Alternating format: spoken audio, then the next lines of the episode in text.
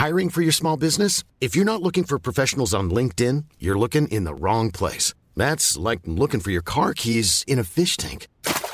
LinkedIn helps you hire professionals you can't find anywhere else, even those who aren't actively searching for a new job but might be open to the perfect role. In a given month, over 70% of LinkedIn users don't even visit other leading job sites. So start looking in the right place. With LinkedIn, you can hire professionals like a professional. Post your free job on linkedin.com slash people today. El 95% de los convocados de 18 años lo pasan con bola negra. No marchan. Y yo le decía a Patricia Mercado, ¿sabe qué? Yo sí conozco el servicio militar. Yo aprobé mi servicio militar con bola blanca, como encuadrado. Y yo sí sé lo que es estar en el campo militar número uno, allá por el Toreo de Cuatro Caminos, desde las 5 de la mañana hasta las 2 de la tarde que salíamos francos. Nosotros, digo, somos muy pocos, pero sí sabemos lo que es desarmar y armar un arma larga. Lo que es marchar, lo que es eh, conocer los antecedentes del ejército mexicano. Nos daban clases, comíamos ahí, hacíamos trabajo comunitario. Nos educaban en disciplina. Nos educaban en disciplina. Una palabra muy pasada de moda en este país. Hoy la disciplina es atentatoria contra los derechos humanos. Y hoy me dice Patricia Mercado, no, ¿cómo? Las mujeres, si ya tienen una enorme carga para atender las casas, pues no que están buscando la equidad, no que se está buscando que sea lo mismo, es igual en derechos y en obligaciones. Habrá quien no esté de acuerdo, yo lo respeto, pero si vamos a hablar de derechos y obligaciones es lo mismo. Además, hacer el servicio militar no es eh, recibir un acto de violencia, ¿eh? es, es de lo más interesante que hay. No nos forman para la guerra, por el contrario, nos forman en la disciplina, en la importancia de la entrega a los demás, el conocer los antecedentes del, ejército, conocer los rangos, conocer los uniformes. Es cultura, es información. Yo no veo el por qué. Es más, yo estoy seguro que muchas mujeres dirían, yo sí quiero ir al servicio militar, Jesús Martín. Ah, bueno, perfecto. Están proponiendo que sea voluntario. Están proponiendo de que sea voluntario. Bueno, pues por lo menos. Pero créame que es de lo más interesante que puede vivir un joven a sus 17, a sus 18 años de edad. Tener ese contacto por un año nada más, nada más los sábados, nada más los sábados, con el ejército mexicano, con nuestras Fuerzas Armadas. Se va a soltar un buen debate con esto, ¿eh? un muy, muy buen debate, pero yo soy de la idea de que hay que contemplar que también en esta área hay ese tipo de obligaciones para todos los mexicanos, hombres y mujeres por igual. Filtraron un video donde se ve a Rosario Robles Berlanga en el momento en el que la audiencia del 13 de agosto el juez federal le impone prisión preventiva justificando justificada a la exfuncionaria, le dijeron que se podía fugar y que le daban la prisión. Es claro el momento en el que la exsecretaria de gobierno se ve completamente asombrada por la decisión del juez Padierna. Voy a tener los detalles de ello y bueno, pues ya sabe que en política no hay no hay cosas así como que de sorpresa, ¿no? Todo está fríamente calculado y este video lo único que está logrando es que se vulnere el debido proceso. La secretaria de Gobernación, Olga Sánchez Cordero, envió un mensaje a las mujeres mexicanas para afirmar que el trabajo coordinado ha permitido un avance significativo en la disminución de la violencia contra las mujeres. Esto fue lo que dijo la secretaria de Gobernación. Se han generado políticas públicas para combatir la violencia contra las mujeres, con acciones puntuales como mejora de alumbrado, recuperación de espacios públicos, implementación de rondines de seguridad, ubicación de rutas de transporte públicas más violentas. La violencia ha entrado a nuestros hogares y hoy podemos combatirla con información e inteligencia oportuna. Suena re bonito, pero de ahí a llevarlo a la práctica es completamente distinto. Ya lo platicaremos usted y yo más adelante aquí en el Heraldo Radio. 150 millones de pesos sería la multa, la que se haría acreedor el Movimiento de Regeneración Nacional por parte del INE, esto debido a irregularidades en su reporte de ingresos y de gastos. Sí, Morena, el partido distinto, el partido diferente, el que fundó Andrés Manuel López Obrador, ah, pues tampoco es muy transparente en sus ingresos y en sus gastos para que vea que todos están cortados por la misma tijera. Y la ola de violencia no se detiene en Guanajuato, donde se han reportado al menos 59 personas asesinadas durante la última semana relacionados con distintos hechos delictivos. Pero eso no fue mella para el Festival Internacional Cervantino, que rompió todos los récords de asistencia. Ya le platicaré de lo que fue la clausura este fin de semana del Cervantino, que como le digo, rompió récords de asistencia. Increíble, para que vea que estamos normalizando la violencia en México, ¿eh? Ya la gente no se sorprende. Ay, que están matando a más de 58. Ay, entonces vamos al Cervantino, ¿no? No hay castigo ya para los estados más violentos, ni mucho menos. Yo lo dudo de Guanajuato porque ha salido muy bien evaluado en las encuestas del Heraldo de México. Pero ya estaremos platicando lo que, lo que está sucediendo en esa entidad gobernada por el señor Sinuem. López Obrador felicitó este lunes por teléfono a Alberto Fernández, presidente electo de Argentina, y a Evo Morales, quien repitió, aunque ya era completamente ilegal, él se había comprometido a no reelegirse. Evo Morales al frente de Bolivia quien repetirá el cargo de presidente de Bolivia. Obrador aseguró que sus logros han sido gracias a elecciones libres y democráticas. Sin embargo, en Bolivia no lo quieren. Otro choque entre opositores a Evo Morales y la policía ha dejado un saldo de más de 50 personas heridas. Más adelante en nuestra sección internacional le voy a tener detalles de lo que siguen siendo todas aquellas manifestaciones violentas en Bolivia. Ya no quieren a Evo Morales, pero él se aferra al poder. La Secretaría de Gestión Integrante de Riesgos y Protección Civil de la Ciudad de México activó la alerta amarilla por fortalecimiento de la zona de lluvias en siete alcaldías la tarde de este lunes. Álvaro Obregón, Azcapotzalco, Benito Juárez, Coajimalpa, Magdalena Contreras, Miguel Hidalgo y Tlalpan permanecen bajo estas condiciones. Ha estado muy nublado en las últimas horas, muy, muy, muy nublado. Y ahora con el horario de invierno, el horario habitual, pues prácticamente ya es de noche a esta hora de la tarde. Maneje con precaución y si camina por las calles, por favor cuídese mucho. La oscuridad que teníamos en la mañana, ahora la vamos a tener en las tardes.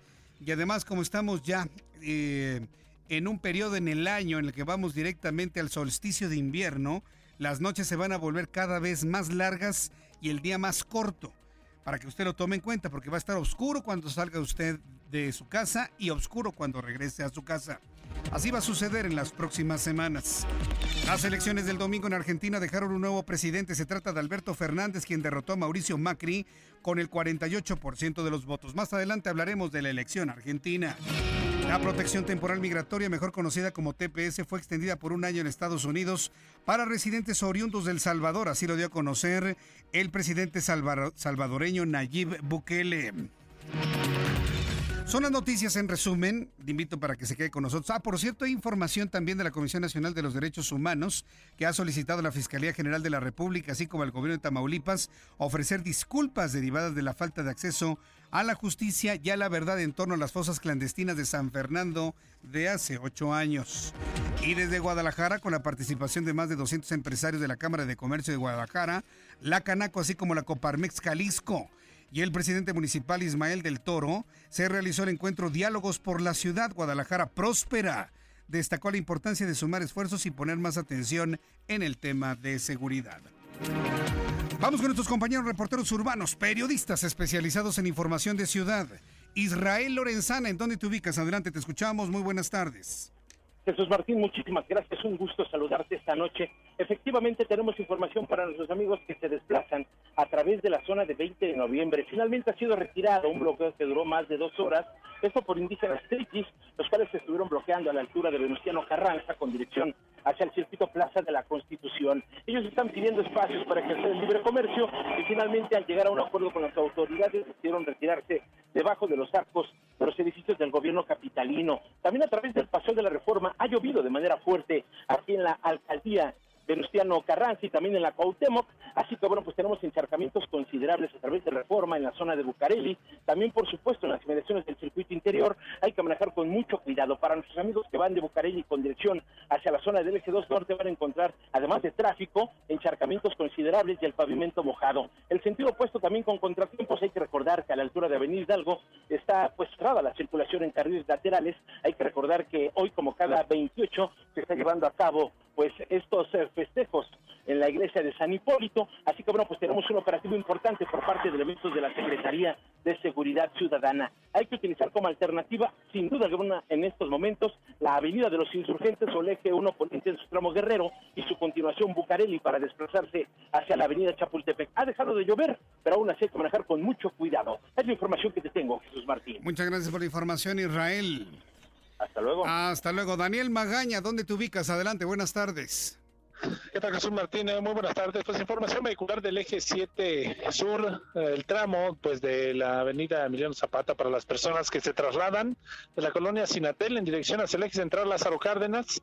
Ya tenemos algo de carga vehicular en la incorporación hacia el eje central Lázaro Cárdenas. A partir de aquí, el avance es mejor en eh, pues un poco más adelante para ingresar hacia la zona centro de esta demarcación de Benito Juárez. También se ha presentado lluvia, algunas anegaciones, circuito interior, la zona de Río Churbusco, bueno, pues con carga vehicular, sobre todo en dirección a la calzada de Tlalpan, las personas que pues salen de bajo puente, pues eh, que cruza la avenida de los insurgentes para trasladarse también hacia las inmediaciones de viveros, esto ya en la alcaldía de Coyoacán. El reporte, Jesús Martín, muy buena tarde. Gracias por la información, Daniel Magaña. Hasta luego. Hasta luego, que te vaya muy bien. Nuestros compañeros reporteros urbanos están muy atentos de lo que sucede en las calles de la Ciudad de México. Así iniciamos nuestro programa de noticias. Quiero decirle que los alcaldes del país prácticamente han roto diálogo con el gobierno federal porque no fueron recibidos en la Secretaría de Hacienda. Estamos ante un rompimiento de las negociaciones, un rompimiento del diálogo por el poco tacto, por la poca capacidad de comunicación que hay en la Secretaría de Hacienda. Es una pena, ¿eh? Es una pena. Se hicieron enormes esfuerzos en la Secretaría de Gobernación para llegar a estos acuerdos. Llegan los días, llegan los alcaldes, no lo reciben en Hacienda y prácticamente el diálogo está roto. Estoy buscando a Santiago Tabuada, alcalde en Benito Juárez, aquí en la capital de la República, para que nos diga cuál es la situación que prevalece en este momento y en cuanto lo tenga, pues platicaremos con él porque me parece que es gravísimo esto que ha ocurrido. También estaré buscando información de la Alianza Mexicana de Organización de Transportistas. Muchas personas me están preguntando si efectivamente mañana habrá el paro nacional que fue convocado para el 29 de octubre en punto de las 8 de la mañana. Así que estaremos también averiguando si finalmente se van a animar a hacer el paro nacional o no los transportistas quienes la semana pasada nos confirmaron tanto en radio como en televisión este paro nacional. Toda esta información y mucho más en este día, hoy, 28 de octubre del año 2019, y vamos con Abraham Marreola quien nos informa qué sucedía un día como hoy.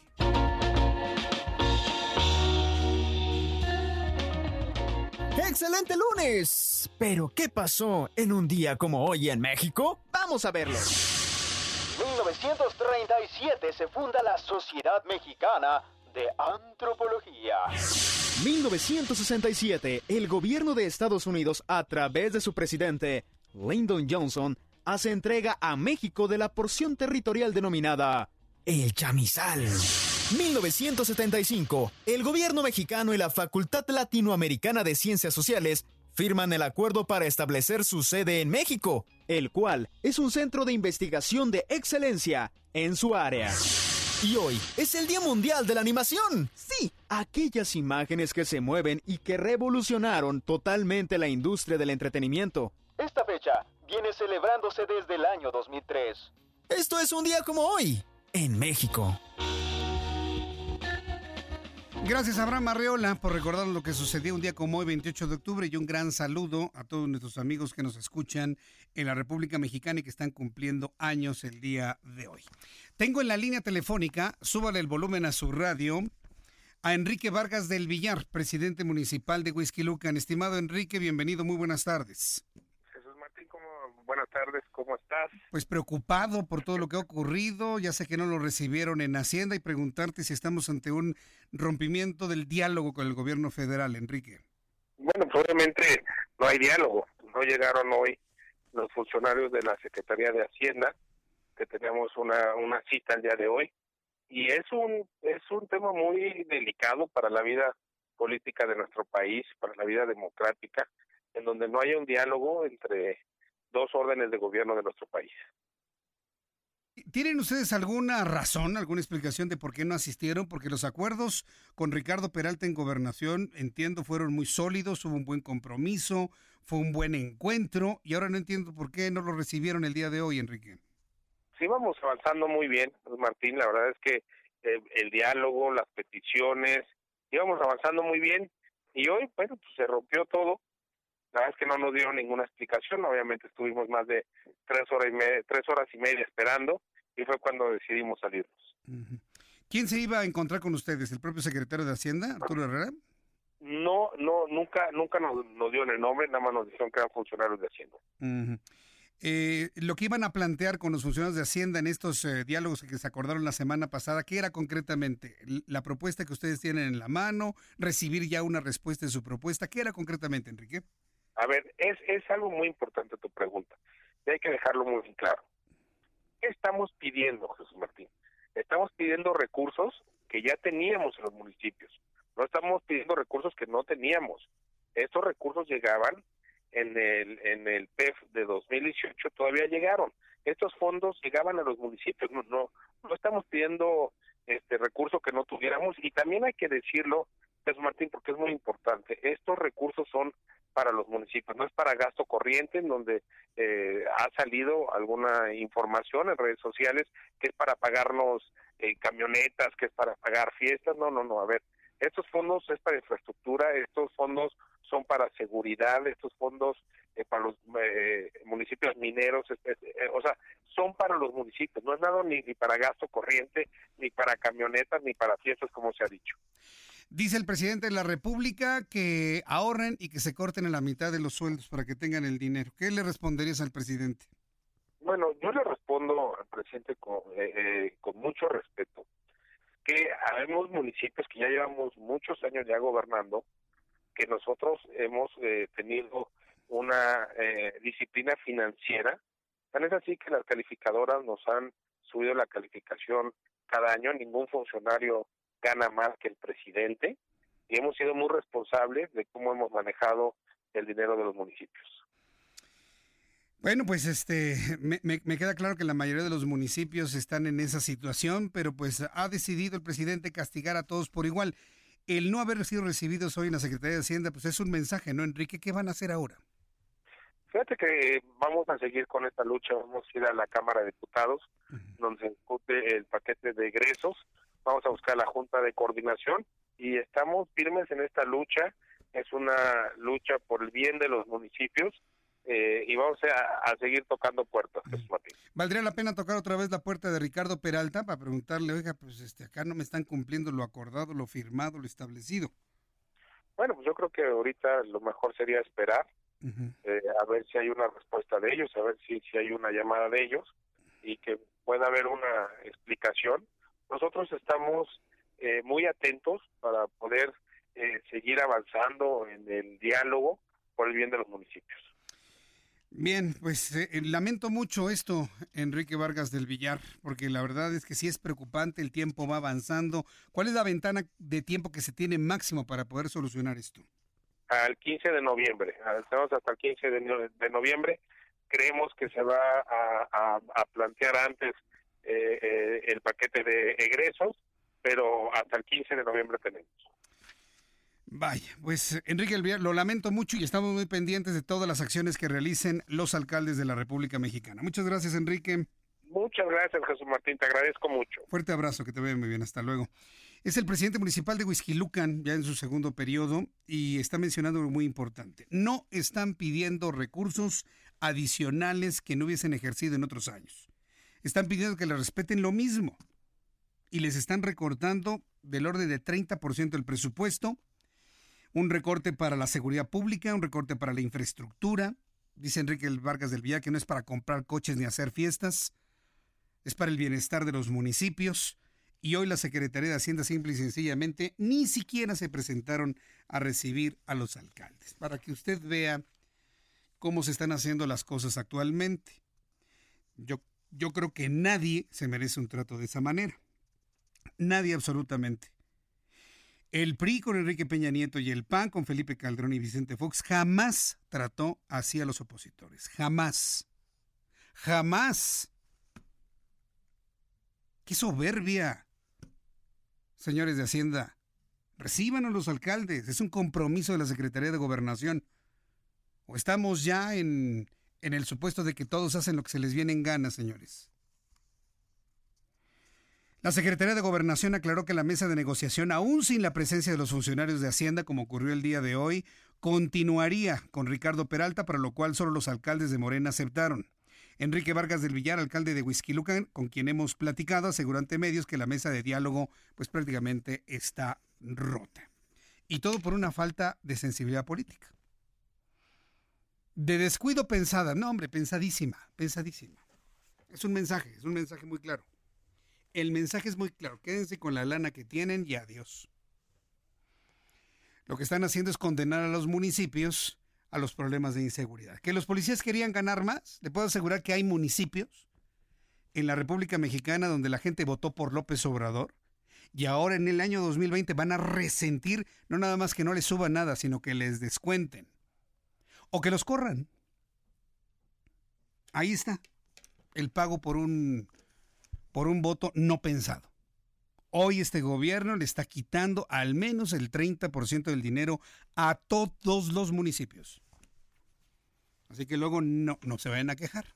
Sobre todo los que votaron por la, la autollamada, porque no es ninguna cuarta transformación. ¿eh? La autodenominada cuarta transformación. Ahí está, precisamente. Y el diálogo está roto. Ricardo Peralta dice que continúa. Enrique Vargas del Villar dice no, no hay tal. Prácticamente el diálogo está roto.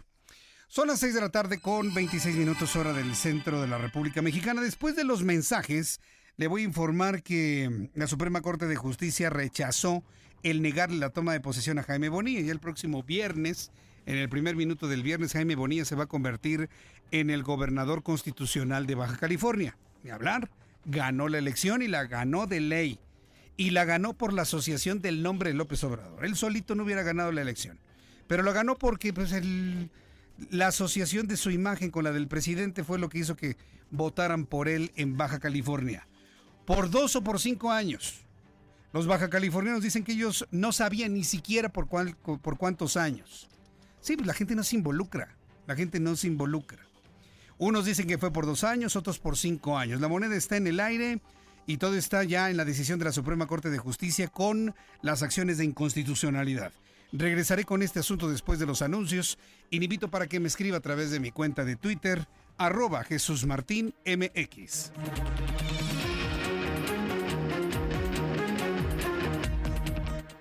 Escuchas a Jesús Martín Mendoza con las noticias de la tarde por Heraldo Radio, una estación de Heraldo Media Group. Heraldo Radio, la HCL se comparte, se ve y ahora también se escucha.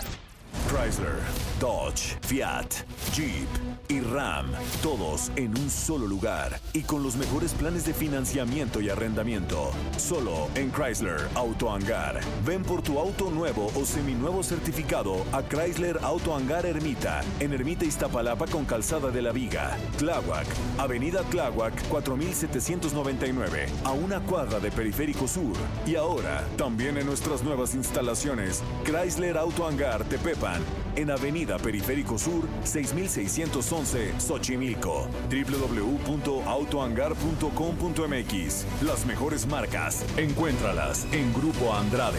En 30 años, el mal manejo de los recursos naturales ha acabado con el 26% de nuestros bosques. Tan solo entre el 2010 y 2015, perdimos 91 mil hectáreas de bosques cada año.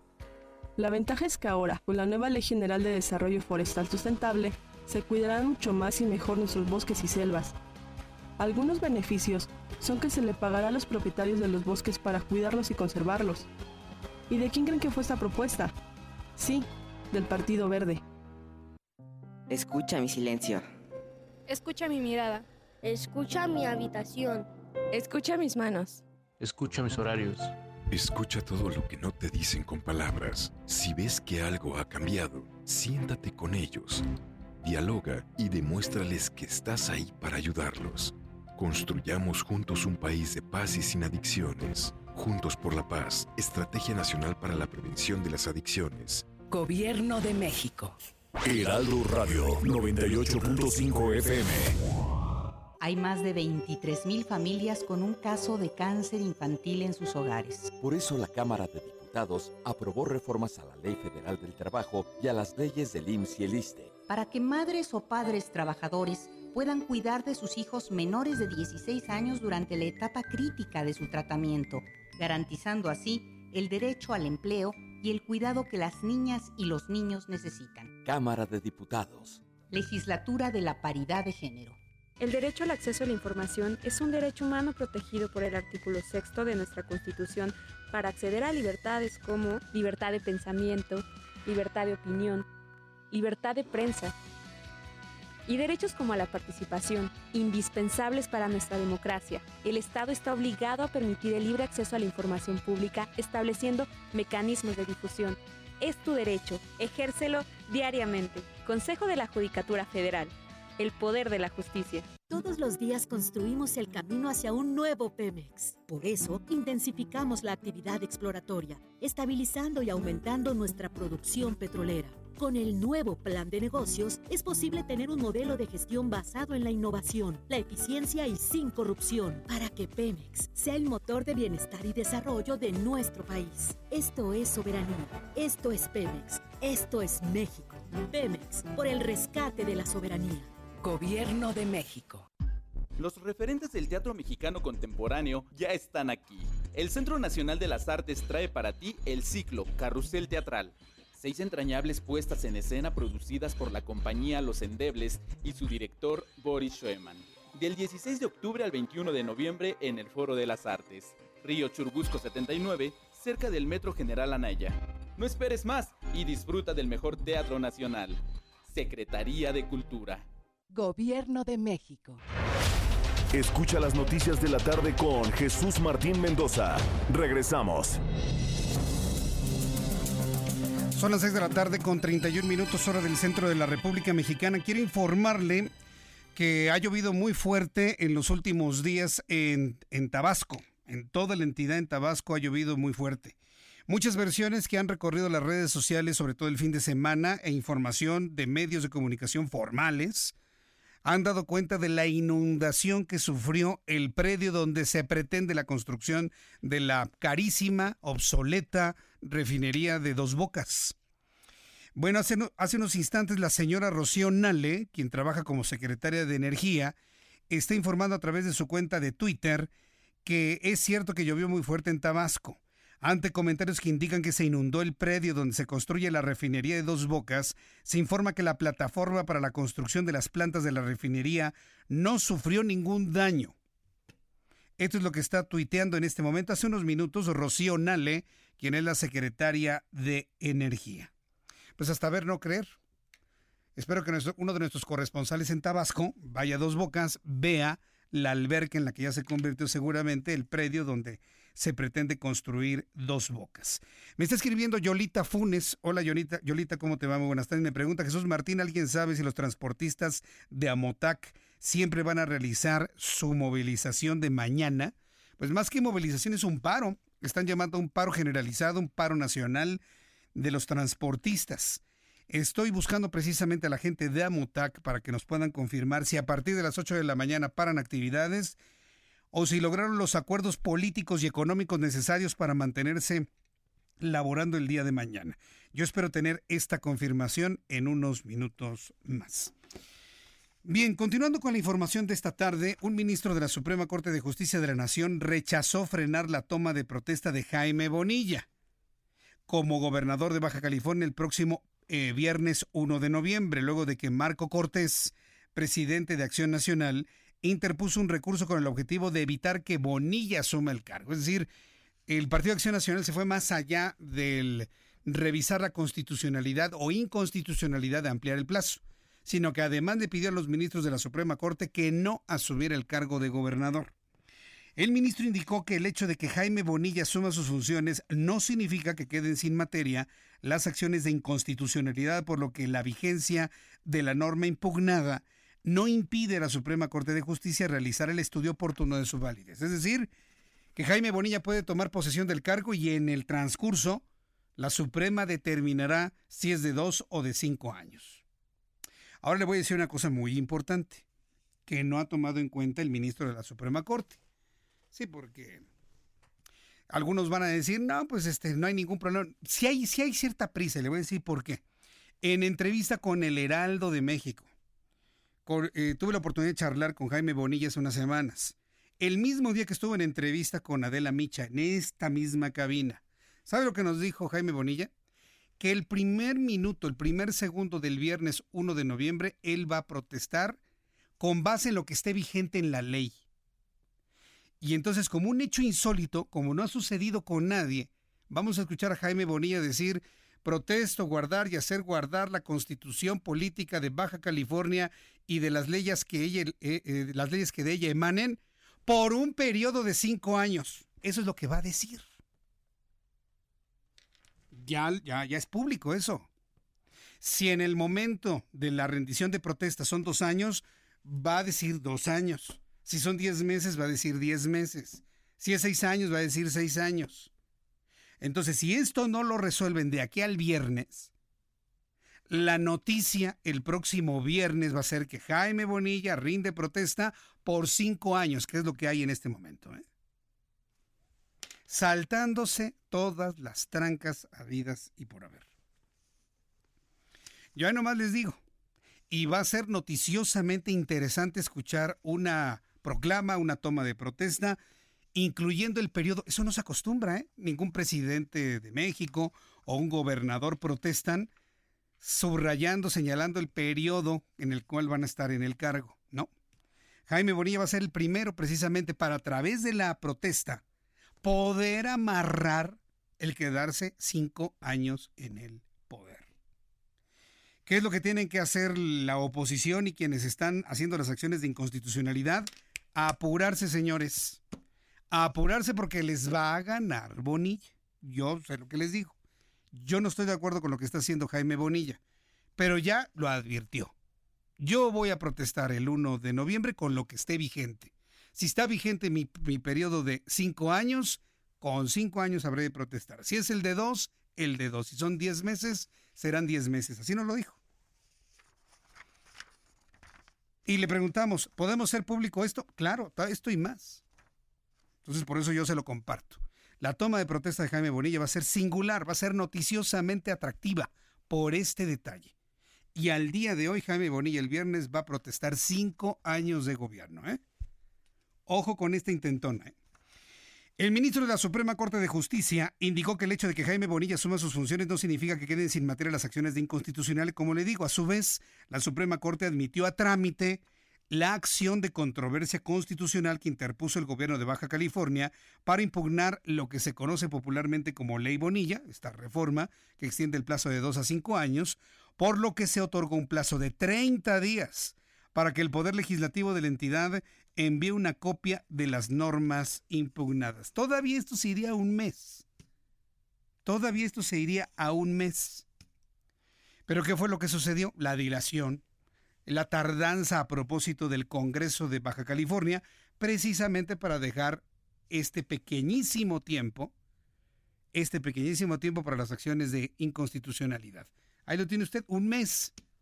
Señor Bonilla se va a parar en el primer minuto del viernes a decir protesto cinco años de gobierno. Y lo va a hacer como nunca nadie antes lo había hecho. Sin embargo, esta controversia constitucional fue presentada por el gobierno actual del Estado, promovida por Kiko Vega de la Madrid, quien entregará el cargo a Jaime Bonilla. El viernes no se vaya a perder, pero bajo ninguna razón, las transmisiones del Heraldo de México en el Heraldo Televisión, en el Heraldo Radio, porque va a ser un día políticamente interesante que nos puede ayudar a normarnos criterio. Pero eso es lo que va a suceder el próximo viernes. Por su parte, el presidente de México, Andrés Manuel López Obrador, indicó que no va a asistir a la toma de protesta de Jaime Bonilla a la gubernatura de Baja California el viernes entrante. El Ejecutivo Federal señaló que esa labor le corresponde a la titular de gobernación, Olga Sánchez Cordero. Esto fue lo que dijo Andrés Manuel López Obrador en su matutina. Eh, no estoy asistiendo a los actos de toma de posesión de los eh, gobernadores. Eh, eso le corresponde a la licenciada Olga Sánchez Cordero,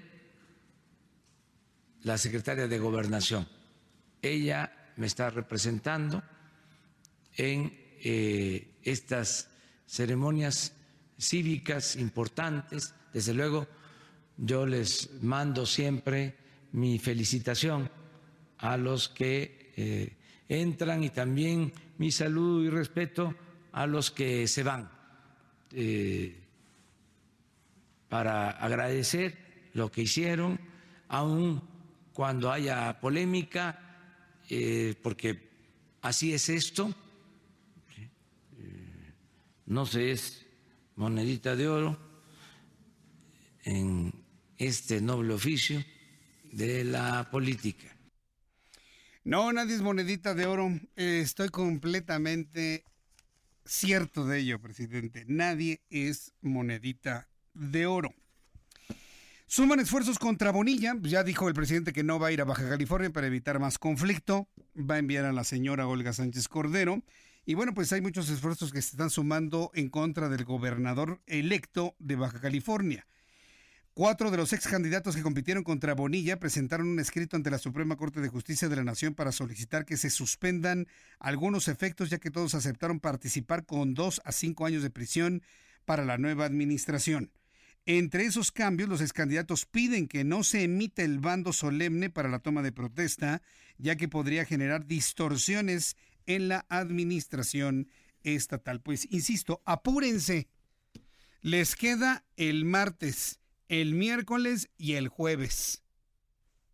Les quedan nada más 72 horas para poder hacer algo para detenerlo. Señores de la oposición y del gobierno de Baja California, si no hacen algo eficiente en 72 horas, olvídense, este señor se quedó cinco años en el poder.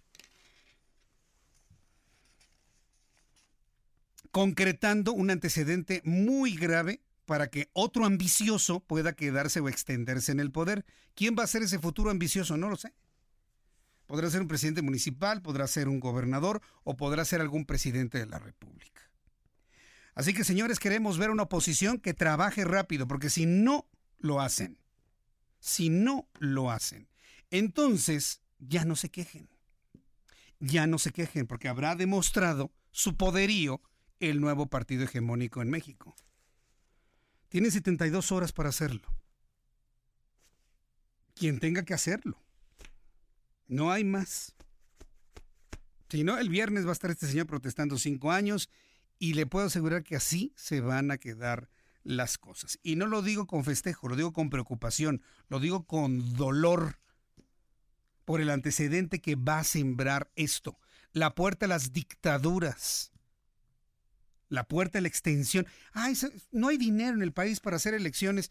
Vamos a hacer un referéndum pues, si quieren que el presidente se quede otros seis años y la gente esperando dinero, van a votar a favor y se va a quedar seis años. Y la oposición chiquita sin poder hacer nada. Tienen que fortalecerse, señores, para los equilibrios naturales en el país. Estamos viendo un reflejo del futuro, ¿eh? Esto que estamos viendo puede ser un espejo del futuro en este país. Ojalá y tengan todos los recursos políticos legales a su mano para que en 72 horas fructifique detener esta intentona de establecer dictaduras en México. ¿Cuántos años he luchado? ¿Cuánta sangre se ha derramado para tener esto ahora sí? Yo le invito para que me dé su comentario a través de Twitter, arroba Jesús MX, arroba Jesús Martín MX. Respecto a la volcadura que sufrió la camioneta que transporta, fíjese nada más, se va el presidente el fin de semana Sonora. Ahí van los reporteros de la fuente en esta idea pues digamos, tradicional, donde van ahí los reporteros de la fuente, le voy a platicar una cosa, es como aspiracional que un reportero haga presidencia. Eso fue en el pasado. Y se peleaba la fuente presidencia. ¿Y que a quién le daban presidencia? Al reportero mejor portado, al de mayor tiempo, al que escribe mejor, al de mayor liderazgo, al que hace mejor las cosas, el que tiene más premios. Ese se va a presidencia. Bueno, pues hoy Andrés Manuel López Obrador marcó una agenda distinta a los jefes de información de los medios de comunicación. Dijo, ya no manden a sus reporteros. Que lo cubran los corresponsales para evitar que tengan accidentes como el que vivieron algunos reporteros de la fuente. ¿Qué va a pasar? ¿Se habrá acabado la fuente presidencial? Es decir, que nada más funcionará cubriendo lo que sucede en Palacio Nacional y se regresan a sus medios. No lo sabemos. Pero, por ejemplo, después de lo ocurrido allá en Sonora, se subieron unos reporteros a una camioneta que era una verdadera chatarra, completamente desvencijada. Algunos reporteros se quejaron y nos vamos a subir en esa camioneta, pues sí, y se subieron y ni modo, ¿no? Pues hay que seguir los pasos de López Obrador. Y ahí van, iban en la carretera, algunos quejándose por el mal estado de la camioneta. ¿Quién sabe qué pasó en la carretera que dice el chofer que quiso dar un volantazo para evitar un encontronazo y se voltea la camioneta? Algunos reporteros resultaron heridos, lesionados, no de gravedad, pero finalmente el hecho marca algo insólito. Yo no recuerdo un accidente de un pool de reporteros eh, siguiendo los pasos del presidente de la República. Siempre con el presidente de la República se tenían todos los elementos de seguridad necesarios para invitados, reporteros y demás. Estamos hablando del presidente de la institución presidencial, pero los traían como peor que en micros. Perdón, disculpen amigos de los micros, pero hay unos que están desvencijaditos, la verdad. No, estos tenían las llantas lisas, no tenían amortiguadores y todos esos desperfectos se podían ver en la camioneta volteada en la carretera. Bueno, respecto a esto que le he platicado de la volcadura que sufrió la camioneta, hoy Andrés Manuel López Obrador eh, dijo que está preocupado y ocupado de este hecho. El presidente propuso que sean los corresponsales de los medios de comunicación quienes acudan a las giras del presidente al interior del país a fin de evitar este tipo de riesgos. Y ya no vaya a la fuente. Que sean los corresponsales los que vayan y cubran al presidente de la República. De igual forma, ante la queja expresa de los miembros de la prensa respecto a las condiciones en las que acompañan al presidente, señaló que se trabajará para garantizar las condiciones de seguridad. Aquí lo que dijo hoy Andrés Manuel López Obrador. Pues hay que buscar la forma de evitar los riesgos que no necesariamente deben de ir a cubrir. Desde aquí hay medios que tienen corresponsales, que sería mejor que los medios que tienen corresponsales cubran la información y buscar mecanismos de otro tipo también. Lo cierto es que todos los actos públicos se transmiten eh, en vivo todos. Y por eh, práctica, yo no hablo em, más que en los actos públicos. Esto es lo que dice el presidente de la República, que le agradezca a Dios que no se murieron los reporteros. ¿eh? Porque si, hubieran hubiesen fallecido reporteros, estaríamos ante otra condición completamente distinta. Esto que ocurrió en Sonora sería razón suficiente para que algún medio de comunicación, razón de más, ¿eh? retirar a sus reporteros de las coberturas en el interior de la República. Sí, retirarlo. El mismo presidente dice que hay que todo se transmite y demás, retirarlo. No se puede exponer a la gente de esa manera. Definitivamente no. Bueno, son las 6 de la tarde con 48 minutos hora del centro de la República Mexicana. Información de otra índole completamente distinta. ¿Ya tuvo usted oportunidad de ver la película Inesperado? ¿Ya tuvo la oportunidad de ver la película Inesperado? Yo le recomiendo que la vea. Esté usted a favor o en contra del aborto, como sea. Es importante que la vea. Me parece que es un buen documento basado en una historia real. No es una historia de ficción, es una historia real. Lo que usted va a ver ahí es una historia real de una persona que cambia su manera de ver hacia esto que de alguna manera se empieza a generalizar en el mundo entero. La producción de esta cinta de Inesperado está a cargo de Eduardo Verástegui, quien es eh, director productor de esta cinta, a quien yo le agradezco estos minutos de comunicación con el auditorio del Heraldo. Estimado Eduardo Verástegui, me da mucho gusto saludarte. Bienvenido al Heraldo de México. Muy buenas tardes. Eh, bueno, se me cortó la comunicación. Ahorita lo volvemos a tomar. Ahorita, lo volvemos a marcar para que nos platique finalmente cómo ve este la, respuesta durante el primer fin de semana, sí, durante los primeros días del estreno de, de Inesperado, que por cierto no está en todas las salas. ¿eh? Es algo complejo encontrarlo. Lo puede encontrar tanto en español como en inglés. al Heraldo. La puede encontrar tanto en español gracias, como en inglés. Eduardo Verástegui. ¿cómo, cómo les ha ido en estos primeros días de, de exhibición de Inesperado? Yo ya la vi, ¿eh? Y es ¿no? una película impactante. ¿Cómo les ha ido? ¿Qué, qué comentarios han recibido? Pues muy bien, fíjate que después de estar recorriendo eh, la mitad del país durante 12, eh, 12, ¿qué serán? Semanas, Ujú. 12 meses, en 16 estados. Eh, se estrenó finalmente este viernes 25 de octubre. Yo quiero agradecer a toda la gente que fue al cine y llenó las salas.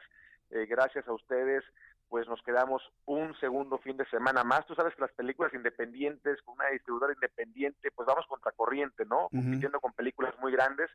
Pero bueno, la gente se levantó, fue al cine y ya tenemos por lo menos garantizados dos fines de semana más en, en todo México. Así es que aprovecho para hacer una invitación a la gente que nos escuche, que nos está escuchando ahorita, que a que vayan al cine a ver esta película, que estoy seguro va a tocar su corazón de, una manera muy profunda, ¿no? ¿Cómo es que se dio el retomar esta historia verdadera de, de- de una directora de estas, eh, de estas empresas, porque son más que nada empresas que, que se dedican a los abortos en los Estados Unidos? ¿Cómo nació la idea de llevar a la pantalla esta historia? Yo tuve el honor de conocer a Bill Johnson hace 10 años en Los Ángeles, California, y cuando escuché su historia me impactó muchísimo. Ahí nació. eh, después ella saca su libro de sus memorias, eh, un libro, vamos, eh, muy impactante porque lo escribe eh, una chava que fue directora de una de las clínicas más, más exitosas eh, de abortos en Estados Unidos, una, una activista a favor del aborto, donde en la clínica donde ella trabajaba como directora, en tan solo unos pocos años, eh, sucedieron más de 22 mil abortos, incluyendo dos de ella. Directamente, indirectamente, ella fue responsable de cientos de miles de abortos, ya que ella entrenaba a otras directoras eh, de clínicas.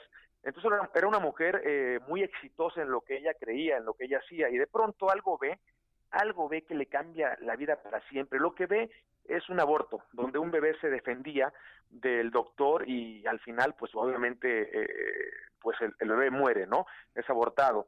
Y eso fue lo que la hizo cambiar a ella. Y ahora ella es una activista a favor de la vida eh, que recorre todo el país y diferentes partes del mundo dando conferencias de lo que de lo que ella hacía antes cuando era directora de esta clínica pro aborto y ahora porque es importante lo que ella hace que es defender la vida desde la concepción hasta la muerte natural. Entonces una película, eh, después de que saca su libro, se hace su película, donde la mitad de la película vemos cómo Abby Johnson es pro aborto y la otra película vemos a Abby Johnson siendo pro vida. Entonces, si alguien sabe del aborto, pues es Abby Johnson, porque era una, una mujer que tenía mucho éxito en lo que hacía. Entonces nos cuenta un testimonio real y eso es lo que hace que esta película tenga un mensaje muy poderoso eh, pro vida, pro familia, pro mujer, nos habla del perdón, de la vida, de la esperanza, y es por eso que quiero llevar esta película a todos los rincones de México para que todos los jóvenes vean esta historia y se informen de un tema que, que causa mucha confusión, porque hay una retórica donde de pronto eh, por medio de la propaganda nos confunden y empieza y empiezan a llamarle a lo malo bueno y a lo bueno malo y la gente está muy confundida, ¿no? Exactamente. Ahora, yo noto que la sientes muy respetuosa hacia las creencias de las personas, porque tampoco tiene una carga religiosa que uno diga, no, pues es una película financiada por la Iglesia Católica, ni mucho menos, ¿no? Es, es, es muy científica, es muy, es muy clara, ¿no? Es muy humana, vamos a llamarlo así, Eduardo. Es muy humana. Mira, la película eh, responde a muchas cosas, eh, provoca, sin duda alguna, muchas cosas, eh, pero lo que no provoca es indiferencia. Eh, jamás la indiferencia. Es una película que abraza, abraza la vida. Eh, y, y, qué buscamos nosotros? Concientizar, concientizar sobre el tema más importante, que es eh, la vida. Y defender la vida de todos es una tarea de todos, no solamente defender la vida de algunos, sino toda vida cuenta, nadie está de más, nadie sobra, y por eso es muy importante eh, respetar la vida desde su origen. Eh, ese es el derecho más importante, el derecho a nacer, eh, porque si no se nace no se puede gozar de ningún otro derecho. Pero ser pro vida no, no significa parar ahí, eh, ahí comienza, ¿no? Eh, tenemos que ver por los niños de la calle, ser pro vida también significa ver por los adolescentes que sufren. Ser pro vida también significa ver por las mujeres violentadas, eh, abandonadas, maltratadas, ver por los enfermos que no tienen recursos para pagarle a un buen doctor y curarse, ver por los ancianos que se están muriéndose de tristeza en un asilo porque nadie va a visitarlos. hay que estar ahí también presentes y desde luego ser prohibida también significa ver por la vida de los bebés que se encuentran dentro del vientre de su madre y corren el riesgo de ser abortados. Por eso siempre he dicho que si toda madre tuviera el vientre de cristal, ninguna abortaría porque vería el milagro que lleva dentro, el México que lleva dentro, porque México se gesta en los vientres de sus madres. Hay que defender la vida de todos. Fíjate que hay un elemento que en la discusión del aborto en medios de comunicación, radio, televisión, prensa e inclusive en Inesperado, como que no se visualiza con mucha claridad, Eduardo, y te lo comento, es el papel del hombre. Fíjate que eh, si la mujer es violentada, si es el novio, si es un primo, si, eh, vaya, si fue, es un encuentro casual, el papel del hombre no queda muy claro y siento como que queda impune en toda esta discusión y se le carga a la mujer toda la responsabilidad de tomar una decisión tan grave como esta. ¿Tú cómo lo ves? Tienes, tienes toda la razón, por eso yo estoy, estoy llevando este mensaje este mensaje que también va para los hombres, a que aprendamos a ser responsables. porque obviamente una mujer no se embaraza sola. a mí me han atacado mucho algunas mujeres de por qué me meto en un tema que es de mujeres. Eh, bueno, no solamente es de mujeres, porque repito, una mujer no se embaraza sola. Y, y se me hace también muy, muy cobarde de muchos hombres que de pronto embarazan a, a la novia, em, embarazan a la amiga y lejos de estar ahí pendiente en una situación difícil, desesperado, corren. Y no solamente corren, incluso a veces las empujan a que, a que aborten, las manipulan porque no quieren asumir su responsabilidad. Entonces, esto es un mensaje también para los hombres para que estemos ahí siempre presente cuidando a lo más bello que, que hay en la tierra, que es la mujer. De ahí venimos todos. ¿Cómo te gustaría que trataran a tu mamá, a tu hija, a tu hermana? Bueno, pues pongamos en práctica la regla de oro. Trata a los demás como te gustaría ser tratado. Haz por los demás lo que tú quisieras que hicieran por ti. Entonces, un mensaje también para, para los hombres, por un lado, y por otro lado también para los hombres que sí quieren eh, continuar, eh, sí quieren que su esposa o su novia o la amiga eh, saque adelante el embarazo con su ayuda, pero de pronto pues no tienen ni voz ni voto. Entonces el hombre tampoco puede opinar cuando se trata de realmente abrazar a la, a la mujer y a su bebé. Eh, no lo dejan opinar. Pero eso sí, cuando el bebé nace, entonces sí tiene que eh, tiene que pagar, ¿no? Tiene que pagar la, la manutención, hacerse cargo del bebé, pero mientras la mamá eh, está embarazada, si quiere abortar, él no tiene derechos para defender a su hijo. Entonces es un tema bastante complejo, donde tenemos que hablar de diferentes áreas, ¿no? para, para, por un lado, eh, decir al hombre que sea hombre, que sea responsable y que, que, no abandone cuando, cuando más lo necesita su novia, su amiga, su esposa, ¿no? Y por otro lado, los que sí quieren ser responsables, pues también que su voz cuente a la hora de, de opinar, ¿no? Bien, Eduardo. Pues mira, vamos a hacer una cosa. Una vez que te termine estas dos semanas de exhibición, te vuelvo a buscar. Regálame otros minutos para que nos hagas un balance de cómo fue recibida la película y qué es lo que tenemos que hacer de ahora en adelante. Yo te agradezco mucho que nos hayas tomado estos, eh, este tiempo para el Heraldo de México. Muchas gracias, Eduardo Verástegui. Muchísimas gracias, les mando un fuerte abrazo y los invito a que vean la película. La veremos, la seguiremos viendo en todas las salas. Muchas gracias, Eduardo. Hasta la próxima. Dios te bendiga, mi hermano. Gracias. Dios te bendiga también. Eduardo Verástegui, actor, director, un hombre pro vida, de lo poco que se oye en los medios de comunicación, en un tiempo donde está de moda la cultura de la muerte, nosotros buscamos un poco la cultura de la vida también para equilibrar. Son las 6.58. Decirle a nuestros amigos en Guadalajara, en Tampico y en Villahermosa que las noticias continúan hasta las 8 de la noche a través de www.heraldodemexico.com.mx y aquí en el Valle de México, 98.5 de FM, El Heraldo Radio. Continuamos. Escuchas a Jesús Martín Mendoza con las noticias de la tarde por Heraldo Radio, una estación de Heraldo Media Group. Heraldo Radio, la H que sí suena y ahora también se escucha. Heraldo, la H que se lee, se comparte y se escucha, ahora también se ve en Sky. Sintoniza Heraldo TV en el 161 de Sky. Un canal más de Heraldo Media Group.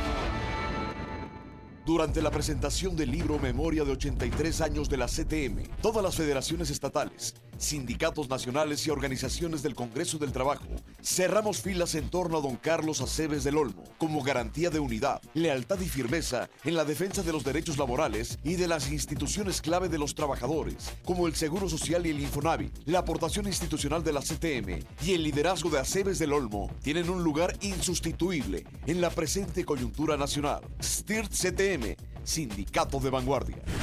Heraldo Radio 98.5 FM.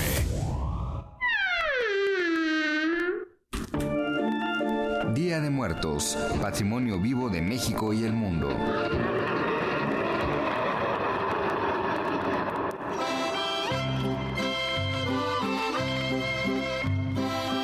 Francisco Toledo.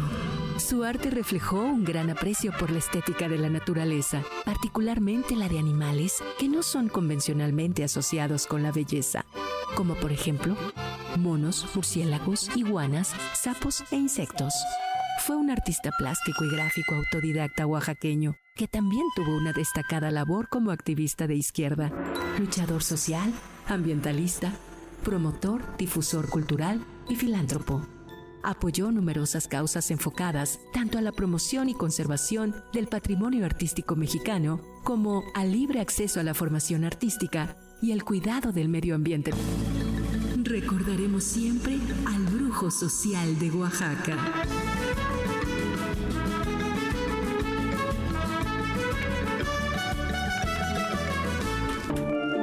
Porque los muertos se van cuando el olvido los sepulta.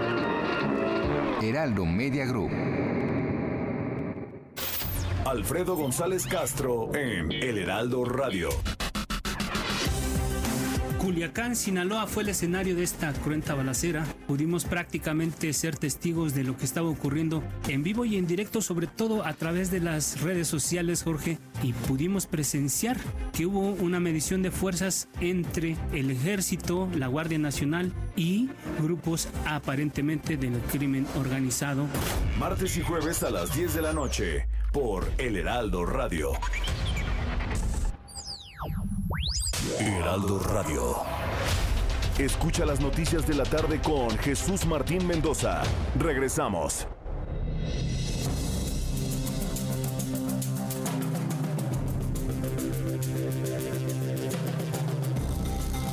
Estas son las noticias en resumen cuando ya son las 7 con 1 hora del centro de la República Mexicana. Mañana martes la Cámara de Diputados discutirá y votará, votará en su sesión ordinaria las reformas constitucionales para eliminar el fuero del presidente de la República. Con esto el mandatario federal, diputados, senadores podrán ser imputados y juzgados no solo por traición a la patria, sino también por hechos de corrupción, delitos electorales o cualquiera de los actos ilícitos graves marcados en la Constitución. Este martes los transportistas de mercancías sí se manifestarán en contra de algunas medidas que ha tomado la Secretaría de Comunicaciones y Transportes. Las vialidades de acceso a la Ciudad de México y otras se pueden ver afectadas a partir de las 8 de la mañana. A pregunta de nuestros amigos si mañana habrá movilización transportistas, la respuesta es sí. 8 de la mañana pretenden un paro nacional que se verá reflejado en algunos bloqueos a carreteras y autopistas. El aviso apunta a las principales carreteras de las 32 entidades, además de que habrá caravanas en las vialidades en los estados de Hidalgo, Puebla, Morelos, Querétaro y Estado de México. Más adelante aquí en Heraldo Radio le informaré qué es lo que están pidiendo los transportistas. Ricardo Monreal, coordinador de Morena en el Senado, aseguró que el Senado de la República está blindado contra presiones de representantes y empresas que pretenden influenciar la regulación de la marihuana. Monreal aseguró que estará a revisión el tema de concesiones, así como los intereses de la industria farmacéutica, laboratorios de todo tipo para efectos recreativos. Estará incluso a revisión los temas que no estaban incluidos. En el marco de las protestas en Chile se reportó el incendio de un edificio durante esta tarde cercano al Palacio de la Moneda, en el centro de Santiago. Esto porque cerca se encontraban miles de manifestantes. Algunas versiones indican que fueron los manifestantes quienes originaron este incendio. También más de 50 personas resultaron lesionadas en Bolivia. Son los opositores a Evo Morales que insisten en que el hombre ha cometido una reelección totalmente ilegal. Son las noticias en resumen. Le invito para que siga con nosotros. Yo soy Jesús Martín Mendoza.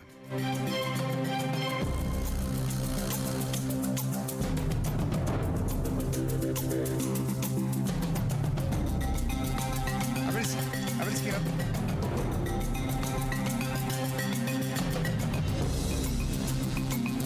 Son las 7.4, las 7.4 horas del centro de la República Mexicana. Bueno, pues eh, quiero informarle a nuestros amigos que están circulando por la Ciudad de México en el periférico que Gerardo Galicia, nuestro compañero reportero, nos está informando que está inundado el segundo piso. Yo sé que es muy largo el segundo piso, ahora le digo exactamente a qué altura tenemos los graves problemas de inundación en el segundo en el segundo piso. Pues mire, tenemos inundación en el tramo que está a la altura de Jardines del Pedregal. Tenemos otra inundación que está cercano a lo que es eh, Río Becerra, un poco antes de Río Becerra. Unas verdaderas lagunas en el segundo piso. Están tapadas las alcantarillas, entonces se acumula el agua. Se incrementa también el peso del puente. Y eso es muy importante que lo tomen en cuenta los ingenieros aquí en la Ciudad de México. Es fundamental que vayan. Y General Salvador Alvarado donde pues se desprendió parte de la base de concreto de un poste, lo que generó bueno pues pánico entre los vecinos porque pensaron que se podía venir abajo.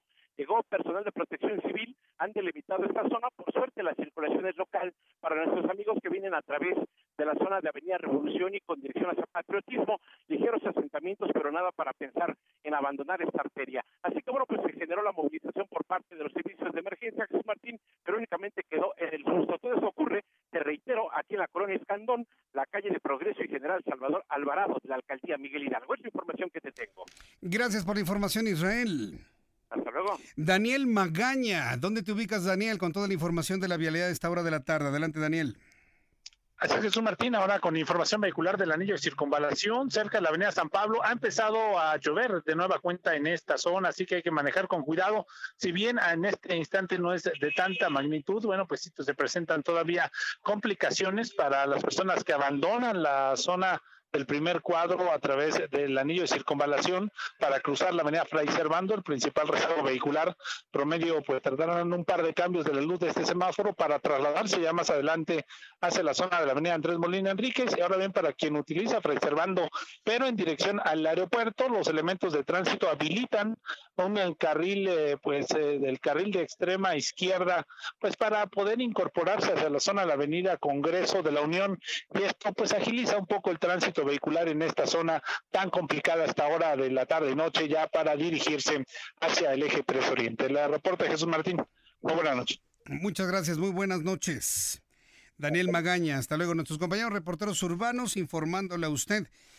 Para usted que va por el, segundo piso del periférico, mándeme fotografías del gran encharcamiento que tenemos en algunos puntos del segundo piso. Me la envían, arroba Jesús Martín MX y lo compartimos. Arroba Jesús Martín MX, el gran encharcamiento en algunos puntos del segundo piso del periférico. Me lo envía a mi cuenta de Twitter, arroba Jesús Martín MX. Este lunes me da un enorme gusto saludar a Andrea Merlos, nuestra editora general del Heraldo de México. Mi querida Andrea, bienvenida, gusto en saludarte. Hola Jesús Martín, buenas tardes a todos y pues muy solidaria con los que están sufriendo. No, pues el están tráfico y no, las hay lluvias. no se mueve nada. Y es este momento. lunes, está muy feo empezar la semana así. ¿Te ¿no? gusta este horario, el, el, de- el habitual de siempre, este, este? Pues ya es de noche en este momento, ¿eh? Mira, ah, yo siempre he dicho entre broma y no que con este trabajo este en el periódico, pues, la sabes si es de nunca noche sé si es de día o es de noche, Ah, da bueno. lo mismo. Pero este, pues sí se oscurece mucho más temprano. Mucho eso, más temprano. eso es cierto. Y con las lluvias parece caos, ¿no? La oscuridad y el encharcamiento son una pésima fórmula para los citadinos. Por eso a mí me gusta más el otro horario, porque toda esta hora hay luz. Ok, pero mira, piensa en la gente que se levanta muy temprano y que y que siempre está en riesgo con la inseguridad que ya conocemos, ¿no? Que toman transporte público y demás. La luz les marca también una diferencia en la mañana, entonces, unos por otros. Fíjate que sería interesante investigar eso con la Procuraduría, la incidencia delictiva en un horario y en otro, fíjate. Lo voy a hacer, está padre, porque Sí, hazlo. yo creo que por lógica se me hace que así funciona, pero tienes razón, debe de haber algún algún tema más allá de los ahorros de luz. Sí. Tendría que haber algún tema Algo eh, estadístico, ¿no? sí. Que se ten- a lo mejor tienen los datos ahí, pero no se han interpretado. Y a Sí. lo mejor con tu equipo de trabajo hacen una interpretación Lo voy de esto. hacer y te prometo que lo traigo. Suena interesante, ¿eh? Sí, así es. Bueno, pues, antes de que lo escuchen la competencia, porque ya sabes que luego nos roban las ideas. no voy, mañana te lo traigo. bueno, ¿qué nos traes el día de hoy, Andrea? Jesús Martín, pues hemos dado un seguimiento en el Heraldo eh, de México en su versión impresa de todo este plan de las nóminas magisteriales, que hoy en la mañana el presidente Andrés Manuel López Obrador habló del tema y oficializó algo que nosotros ya habíamos publicado en voz del secretario de Educación Esteban Moctezuma Barragán, que es la federalización del pago de la nómina magisterial. ¿Qué significa esto? Por muy loco que suene, eh, auditorio Jesús Martín, no hay un padrón magisterial en el país. Nadie sabe cuántos maestros realmente hay, nadie sabe cuántos maestros realmente trabajan, nadie sabe cuántos maestros realmente son buenos o malos o qué necesidades tienen. ¿Por qué? Porque se atraviesan los sindicatos, se atraviesan los gobernadores en el caso de muchos estados en donde la negociación es con, con los estados. Y por esto Em, el gobierno ahora dice que lo va a federalizar y tiene muchos significados. El uno y más importante es que se va a combatir la corrupción de fondo para que en dos años, ese es el dato que tenemos, sepamos cuántos maestros hay en el país. Dentro de dos años. Y la otra es que también va a romper un coto de poder con los gobernadores. Pero el punto malo políticamente hablando, no socialmente, porque esto es un tema mucho más político que social, es que también vas a desactivar a los gobernadores en esta negociación anual que hacen con los sindicatos y pensemos en los estados muy grillos en el tema magisterial como es Oaxaca, como es Chiapas, como es Tabasco, como es Michoacán, como es Puebla, ¿no? Este que que para los gobernadores es oro puro este sentarse con los sindicatos para negociar ciertas prebendas, ¿no? En el tema de los maestros. Pero ¿qué han descubierto hasta ahora, Jesús Martín? 100 mil plazas. 100 mil plazas de maestros que no están al frente de una aula. No 100 mil aviadores. Pues no podemos decir que son aviadores, solo que hay, no están cumpliendo con la función de maestros porque el mismo sistema les permite decir, ah, tú Jesús Martín, eres un maestro, sí, pero ahorita te necesito más, no sé, sacando copias. Entonces te quito de una aula, te pongo en otra función, pero hay 100 mil personas así que tienen un pago de maestro que sí están en el sistema porque nos aclararon que no son aviadores, están dentro del sistema. O sea, están trabajando de alguna manera. Pero tienen una plaza cuya función no están ejerciendo. ¿Cuánto dinero es? Pues más de 5 mil millones de pesos los que estarían moviendo en caso de que en, en esta limpia, digamos, que van a ser de la nómina. ¿Qué, ¿Con qué estado van a empezar? Michoacán. Ya hay un acuerdo con el gobernador, porque eso es muy importante que los gobernadores estén de acuerdo. Y Michoacán va a ser el conejillo de indias para la federación y para la Secretaría de Educación Pública. Que estén de acuerdo o enterados, porque a lo mejor pueden estar de acuerdo, pero pues ya pues están de alguna manera tienen que estar de acuerdo, porque el sistema les da el poder de eh, administrar sus nóminas. Claro, como estamos ahorita en los tiempos este, de este de esta mayoriteo constante en todo, pues también pueden hacer una ley fast track y, se acabó el tema de educación. Por ahí va el de salud también, que es otro tema que tendremos que platicar, porque este, está muy encaminado al gobierno a también centralizar todas las funciones de salud. Y el que alza la mano siempre es la Ciudad de México diciendo, sí, tú mejor coordina y tú mejor administra todo esto. Yo no veo lo bueno y lo malo a, a bote pronto, como dices tú, habrá que que analizar números y habrá que analizar resultados, pero sin duda alguna, algunos estados están hundidos en estos dos temas súper eh, sensibles, que son la educación y la salud. Pero lo de la educación sí parece que cada día está más enlodado y sucio, y esto es en contra de los maestros que de verdad son un pilar fundamental del país. Pero había que entrarle a abrir esa, ese cofre, ¿no? Esa alcantarilla, como quieres verlo. Pues ya lo, lo está la abren y están, pero llena de todo tipo de cosas, ¿eh? Está llena de absolutamente toda la mugre que te puedas imaginar. Y pagan los, los menos, los más por los menos, ¿no? Este, yo creo que, como lo hemos comentado aquí cada semana, conocemos a maestros increíbles, conocemos a gente súper ética, conocemos a gente súper responsable, con mucha vocación, pero hay 100 mil que están ocupando una plaza que no deberían ocupar. Y eso te da cuenta de que hay 100.000 nuevas oportunidades para miles de niños y de, y de jóvenes y de adolescentes que podrían estar recibiendo educación y que no hay bajo este pretexto de que no hay maestros. Lo que pasa es que tienes un basurero y un desorden en tu registro de, de, la nómina de educación pública y le estás mintiendo constantemente a la federación y esto tiene sexenios. ¿eh? ¿Le alcanza a la presente administración barrer la casa con toda la mugre que hay? Yo no creo, pero por lo menos la expectativa del secretario de Educación son dos años, que para el 2022, a inicios del 2022, sepamos de entrada cuál es el padrón de maestros en el país una cifra como que, te va a dar eh, mucha congruencia de este tema es que la maestra Elvester Gordillo Que, que la maestra ya es más bien un mote y ya no, ¿no? Es Ya como no. llamarla siempre así. Ella siempre dijo que en el sindicato tenía dos millones de maestros. ¿Y cuándo lo pudo comprobar, Jesús Martín? No, pues Jamás. de lengua me como un taco. Todo el tema Pues de, de maestros y de la nómina eh, magisterial, digamos que gobierno, siempre ha sido un mito y es río revuelto. Pero sí deben ser muchos, porque acuérdate, Muchos, que, sí. acuérdate que ese brazo, ese voto duro lo ponía el mejor postor. Claro, Pregúntale a Felipe Calderón. así es, pero pues si tienes 100 mil, ¿qué te gusta que sea un porcentaje en promedio estadístico? ¿Un 10%? Ándale, un 10%. Pues sí te habla de que por lo menos hay un millón de maestros, ¿no? O, o- o muchos más. Sí, estoy, estoy completamente. Un millón de maestros. Y eso sí mueve cualquier elección, ¿eh?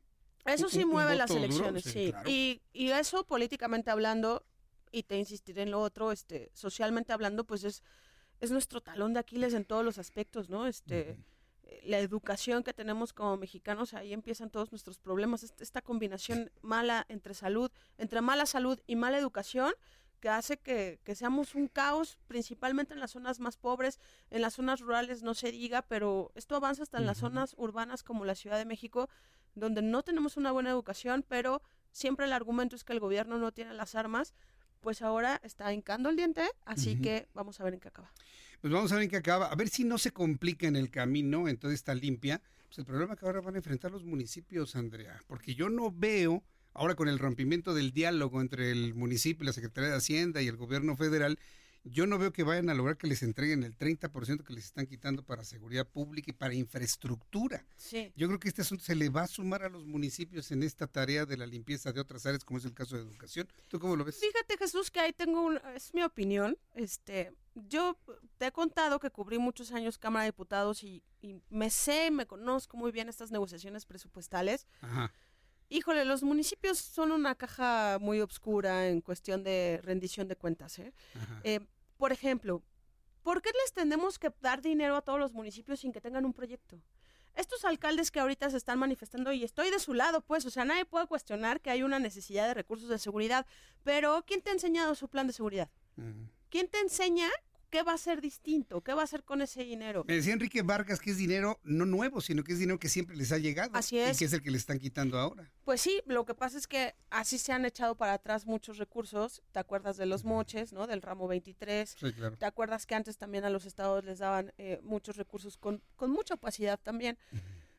Yo creo que están echándose para atrás por dos cosas en temas de seguridad. Uno, está nada el Código Penal único, está nada la Policía única, el mando único, y yo creo que el gobierno se est- está concentrando todas las canicas, pues para darlas así al gusto, pero con más orden.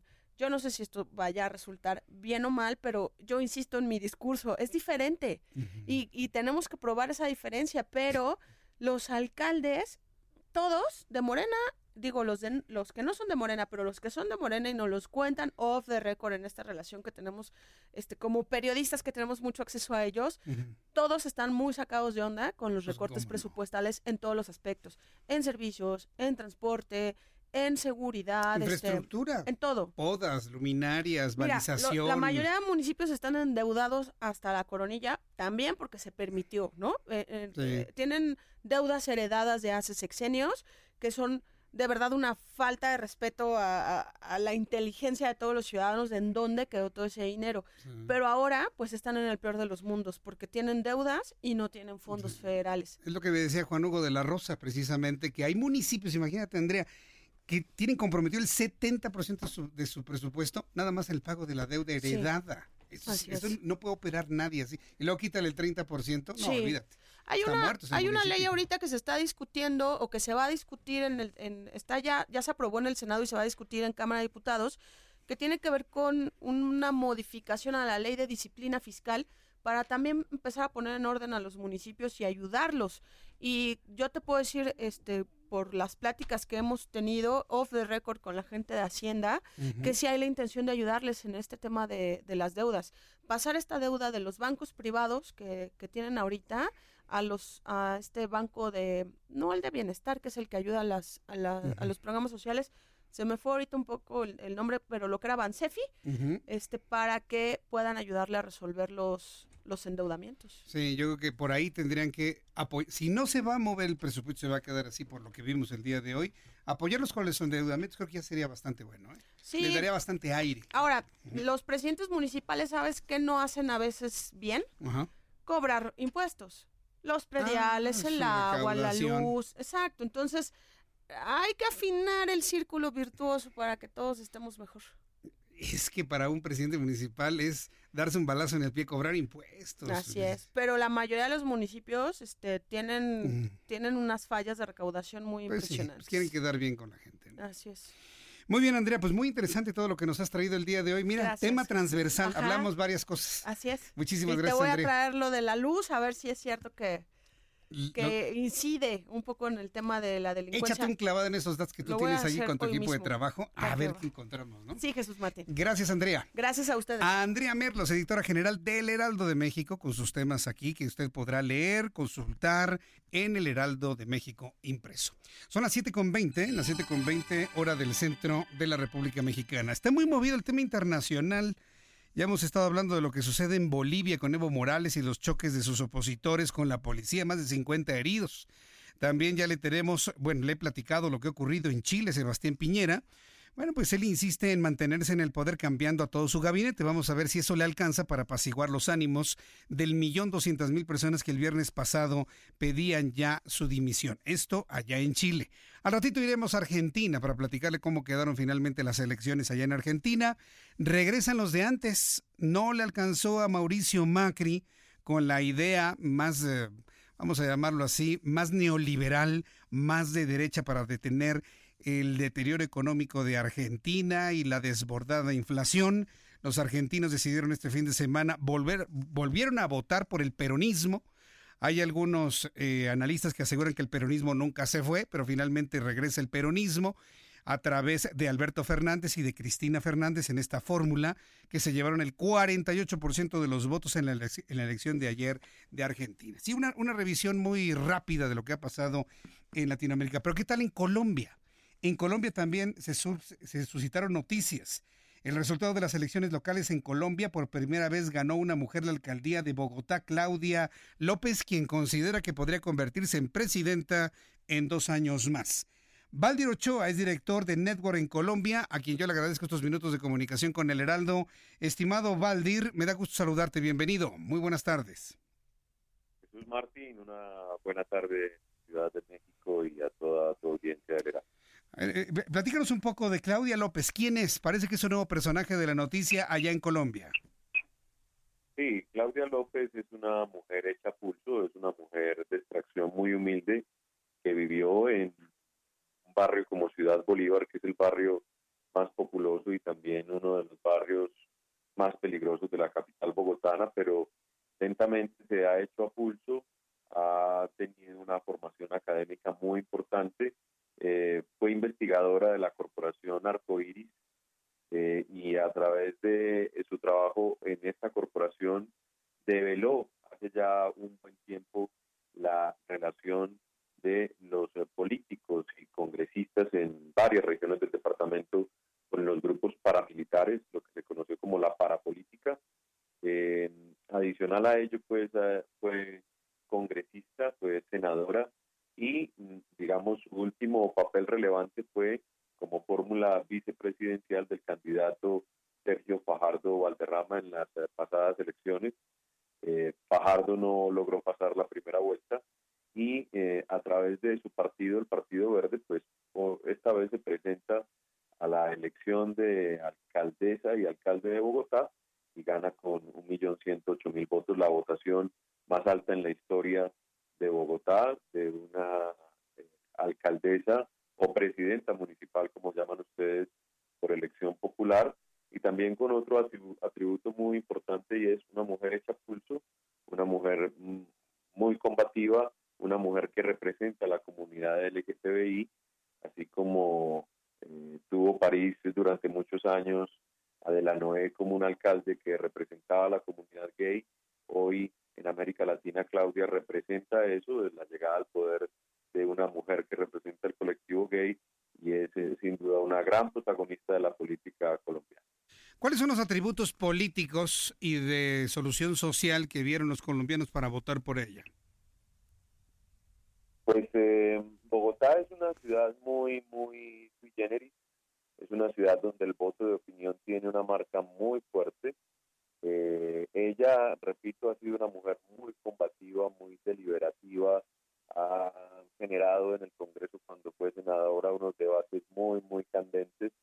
El país la reconoce como una mujer eh, honesta, como una mujer transparente, muy beligerante, eh, un poco zafada para hablar y eso le, casi le cuesta la alcaldía porque ella cuando comenzó esta campaña hace tres, cuatro meses estaba en una relación de 45, eh, 14 con el segundo en, en las encuestas. Eh, estuvo hasta hace poco empatada en las encuestas con Carlos Fernando Galán, el hijo del asesinado candidato presidencial eh, Luis Carlos Galán. Eh, pero es una mujer de un corte combativo, muy directa, tiene un equipo muy bueno de gente que conoce bien el tema urbano, que conoce bien la ciudad y se espera mucho de ella en, en, esta, en esta nueva etapa en la que va a estar Bogotá, que viene de un alcalde muy ejecutivo, de un alcalde como Enrique Peñalosa, que es un personaje que tiene una gran capacidad gerencial, pero es un hombre de un carisma muy, muy, muy malo y que sale desafortunadamente con, con indicadores de popularidad bajísimos a pesar de su muy buena gestión.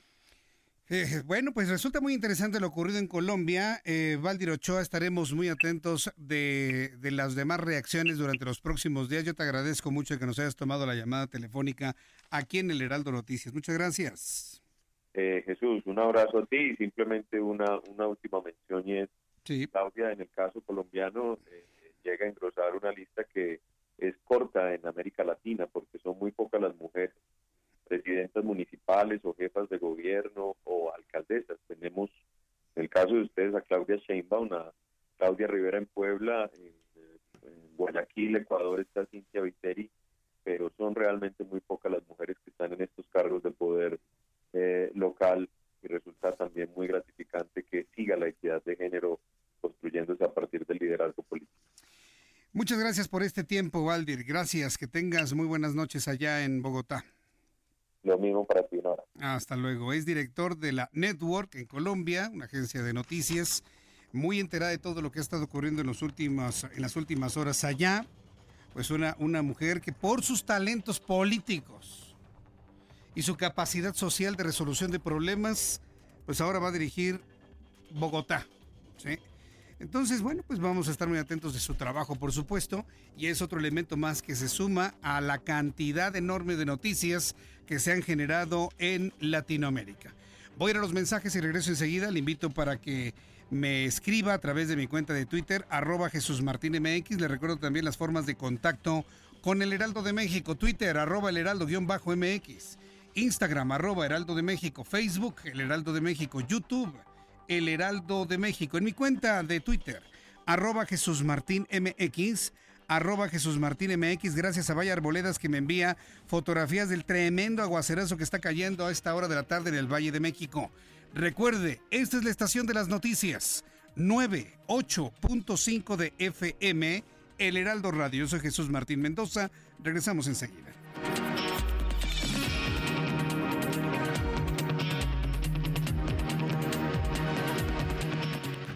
Escuchas a Jesús Martín Mendoza con las noticias de la tarde por Heraldo Radio, una estación de Heraldo Media Group.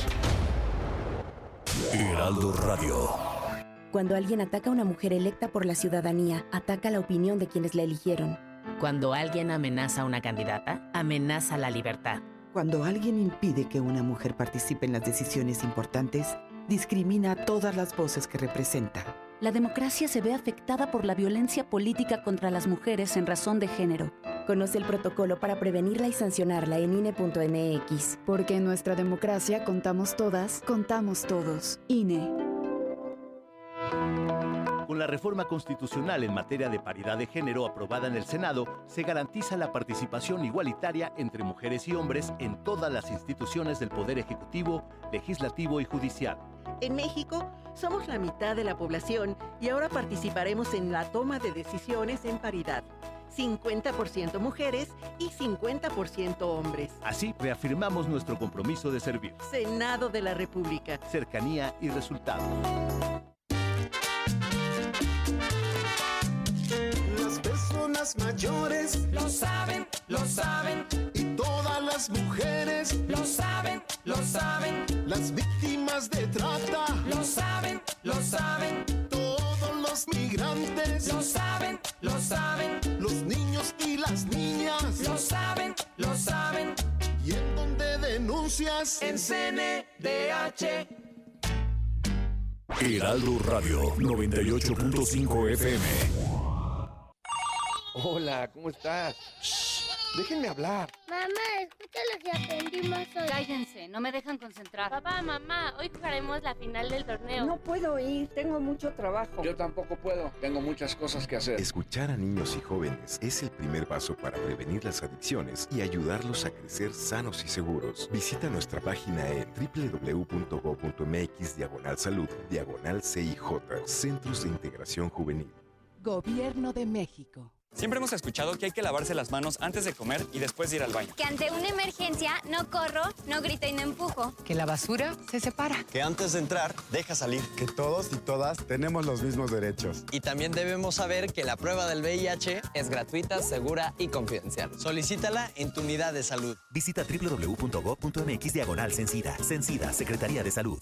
Gobierno de México. Este programa es público ajeno a cualquier partido político. Queda prohibido su uso para fines distintos a los establecidos en el programa. A todos nos ha pasado. Tenemos dudas. Necesitamos respuestas. En la línea de la vida de Conadic, te informamos sobre adicciones y consecuencias. También te orientamos en caso de crisis emocional por el uso de sustancias. Y si te preocupa que alguien pueda engancharse, te asesoramos. Llama al 800-911-2000 cualquier día, a cualquier hora. Juntos por la paz. Estrategia Nacional para la Prevención de las Adicciones. Gobierno de México. Arrebato Deportivo con Virginia Ramírez y Juan Pablo Abreu.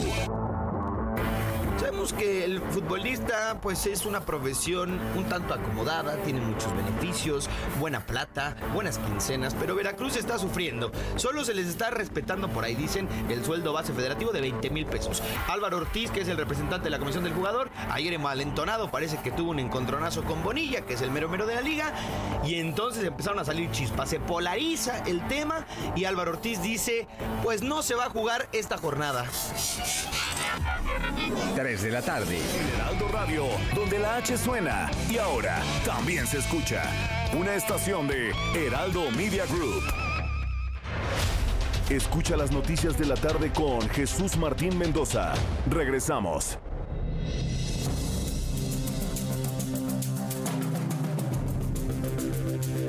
Las 7 de la noche con 33 minutos, 7 de la noche. Ahora sí es de noche, ¿verdad? Noche, noche, noche, noche, 7 de la noche con 33 minutos. Gracias, Enrique Israel. Me dice Jesús Martín, recibe un cordial saludo respecto a tu comentario del saber cuántos maestros hay. Bueno, es nota de Andrea Merlos. Eh, que ahora con el censo de población no se puede obtener ese dato, ya que se supone preguntan a qué se dedican las personas trabajadoras de cada hogar. Pues yo imagino que sí, en principio debería pensar que sí. Pero imagínate cuántos censos se han hecho y no se puede establecer ese dato. Lo que nos lleva a pensar que, exacto, que la gente miente en los datos. Y eso, bueno, pues nos lleva a pensar también que tan confiables son los datos del censo de población y vivienda, sobre todo en un, en un tiempo donde la gente no quiere saber absolutamente nada, que le pregunte nada de lo que hacen. Steven me escribe, Jesús Martín, no podemos negar que necesitan ayuda a los municipios, pero también hay que exigirles cuentas y quienes se robaron el dinero, exigirles que devuelvan los recursos. Mira, yo te voy a decir una cosa, Steven, yo no he conocido a un político que se robe la lana y la regrese. No he conocido a uno. A ver, ¿alguien tiene en su mente el nombre de algún político que lo cachen robando y devuelva todo el dinero? A Javier Duarte apenas le han logrado, le han logrado quitar o, identificar mil millones de pesos, mil millones de cincuenta mil que malversó durante su tiempo de gobernador. Mil de cincuenta mil. Y no porque los haya regresado él, sino porque se los han incautado. Dígame usted el nombre de un político que haya regresado el dinero que se robó. Uno, dígame, uno. Por eso, Steven, digo, me parece muy bien lo que tú dices, exigirles que devuelvan los recursos. No hay político que se lleve la lana y la devuelva. No existe. Dice, si no empezamos nos va a cargar el payaso. Pues mira, Steven, no sé, pero las cosas no pintan muy bien si seguimos así. Mónica Rojo de la B, Jesús Martín, excelente Jesús Martín, este horario me re que te fascina. He subido a mi cuenta de Twitter, arroba Jesús Martín MX, la pregunta de qué le parece este horario que es el habitual, el de siempre, todos los días. A mí en lo personal me gusta más el horario de verano, porque a esta hora todavía tenemos luz de día, a esta hora. Pero hay quienes me dicen, es que en la madrugada mucha gente se levanta temprano. Nosotros también nos levantamos tempranísimo, cuatro y media, cinco de la mañana, para preparar a los niños que entran a la escuela a las siete. Y sí, nos ha tocado caminar de noche, pero el día rinde mucho más. En cambio, hay personas que me dicen, a mí me rinde más el día así como está Jesús Martín. Yo le invito a que me escriba a través de mi cuenta de Twitter, arroba Jesús Martín MX. Jefe Bob, Jesús Martín, escuché la conversación que tuviste con el alcalde de Whisky Lucan y en ningún momento mencionó que tal dinero fuera destinado a seguridad. Es más, ni siquiera mencionó y tú tampoco le preguntas. Claro que sí lo dijo. Más bien tú no escuchaste bien la entrevista. Es más, lo que comentó Enrique Vargas del Villares es un dinero que se utiliza para la infraestructura y para la seguridad de los municipios. No es para comprar ni camionetas ni para hacer fiestas. Así lo dijo. Tal vez llegaste tarde a la entrevista, jefe, pero no te preocupes. Eh, podrás en nuestra página de internet, elheraldodemexico.com.mx, ya podrás escuchar el programa on demand. Ya podrás escucharlo en el momento que tú gustes o a través de mi cuenta de YouTube, Jesús Martín MX. También ahí está el programa para que lo puedas tú revisar. Eh, también me escribe Carmen Valencia, Jesús Martín, buenas tardes. Yo estoy convencida que la película Inesperado ya la vi. Debería ser obligatorio para todos los chavos de 14 años en adelante. Carmen Valencia, vivimos en un mundo donde la obligatoriedad se constituye ya como atentatorio de los derechos humanos. Vamos a quitarle la palabra, la palabra obligatoriedad. Vamos a pedirle a los maestros que en secundaria les pasen la película. En fin, que a los chavos les encanta ver películas, ¿no? En la escuela. Secundaria y prepa. Ya.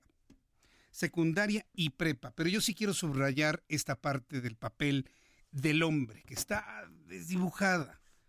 Aquí el hombre es parte fundamental de todo esto. Como dice Eduardo Verástegui, las mujeres no se embarazan solas. Participa un hombre y ese hombre es el novio, es el vecino, es un violador, es un hermano, es un primo, es un papá, es un tío. Entonces, el, asunto es complejísimo, no nada más de ver unas niñas eh, con poca responsabilidad queriéndose no, no tener un bebé. No, no, no. Atrás de esto hay historias de quién es el padre de esos hijos y mire, ni en la película, ni en la discusión del aborto se aborda eso. El hombre se mantiene impune en esto. ¿eh? Y yo creo que sí tenemos que descender a ver también ese asunto, porque si no, no vamos a avanzar en los derechos tal y como se han planteado. Bien, vamos a entrar en comunicación en estos momentos con Cristian Álvarez, hablando de toda la información internacional hace unos instantes. Ya le adelantaba que en Chile Sebastián Piñera de alguna manera quiere evitar ser destituido o renunciar al cargo, cambiando prácticamente a todos sus ministerios. Siete al menos cambió y con eso busca de alguna manera enviar un mensaje de atención a las demandas que el viernes pasado un millón doscientas mil personas reclamaban en Santiago de Chile. Desde Santiago, Cristian Álvarez, periodista. Adelante, Cristian, qué gusto saludarte. Bienvenido, buenas noches.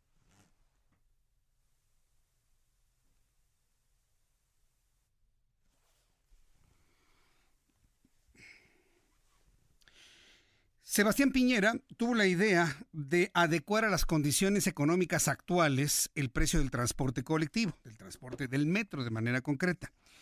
Pero la reacción fue explosiva. Y fue una reacción explosiva porque fue un caldo de cultivo en donde el anuncio del aumento al transporte público fue la gota que derramó el vaso. Eh, varios periodistas que hemos consultado en Chile nos han explicado que el problema económico en Chile es gravísimo en este momento. En Chile hay 18 millones de personas. O sea, Chile tiene la cantidad de personas que viven en el Valle de México. ¿Se da usted cuenta? ¿Se da usted cuenta del tamaño del país? O sea, los que vivimos en la Ciudad de México y área conurbada podríamos conformar un país como Chile. Somos aquí 22 millones de habitantes entre Ciudad de México y el Estado de México. Entonces, Chile tiene 18 millones de habitantes. Solamente el 1%, el 1% de los habitantes ostentan el 25% de toda la riqueza chilena. Y estoy hablando de riqueza monetaria, estoy hablando de riqueza de riqueza hídrica también. El problema del agua en Chile es tremendo, verdaderamente. Está en manos de privados. Usted puede comprar agua. Se va a comprar un terreno y compra los derechos de agua para usted mismo como entidad privada. Esto ha mantenido a la gran cantidad de, chilenos en una pobreza verdaderamente injusta. ¿Ya lo tenemos a Cristian?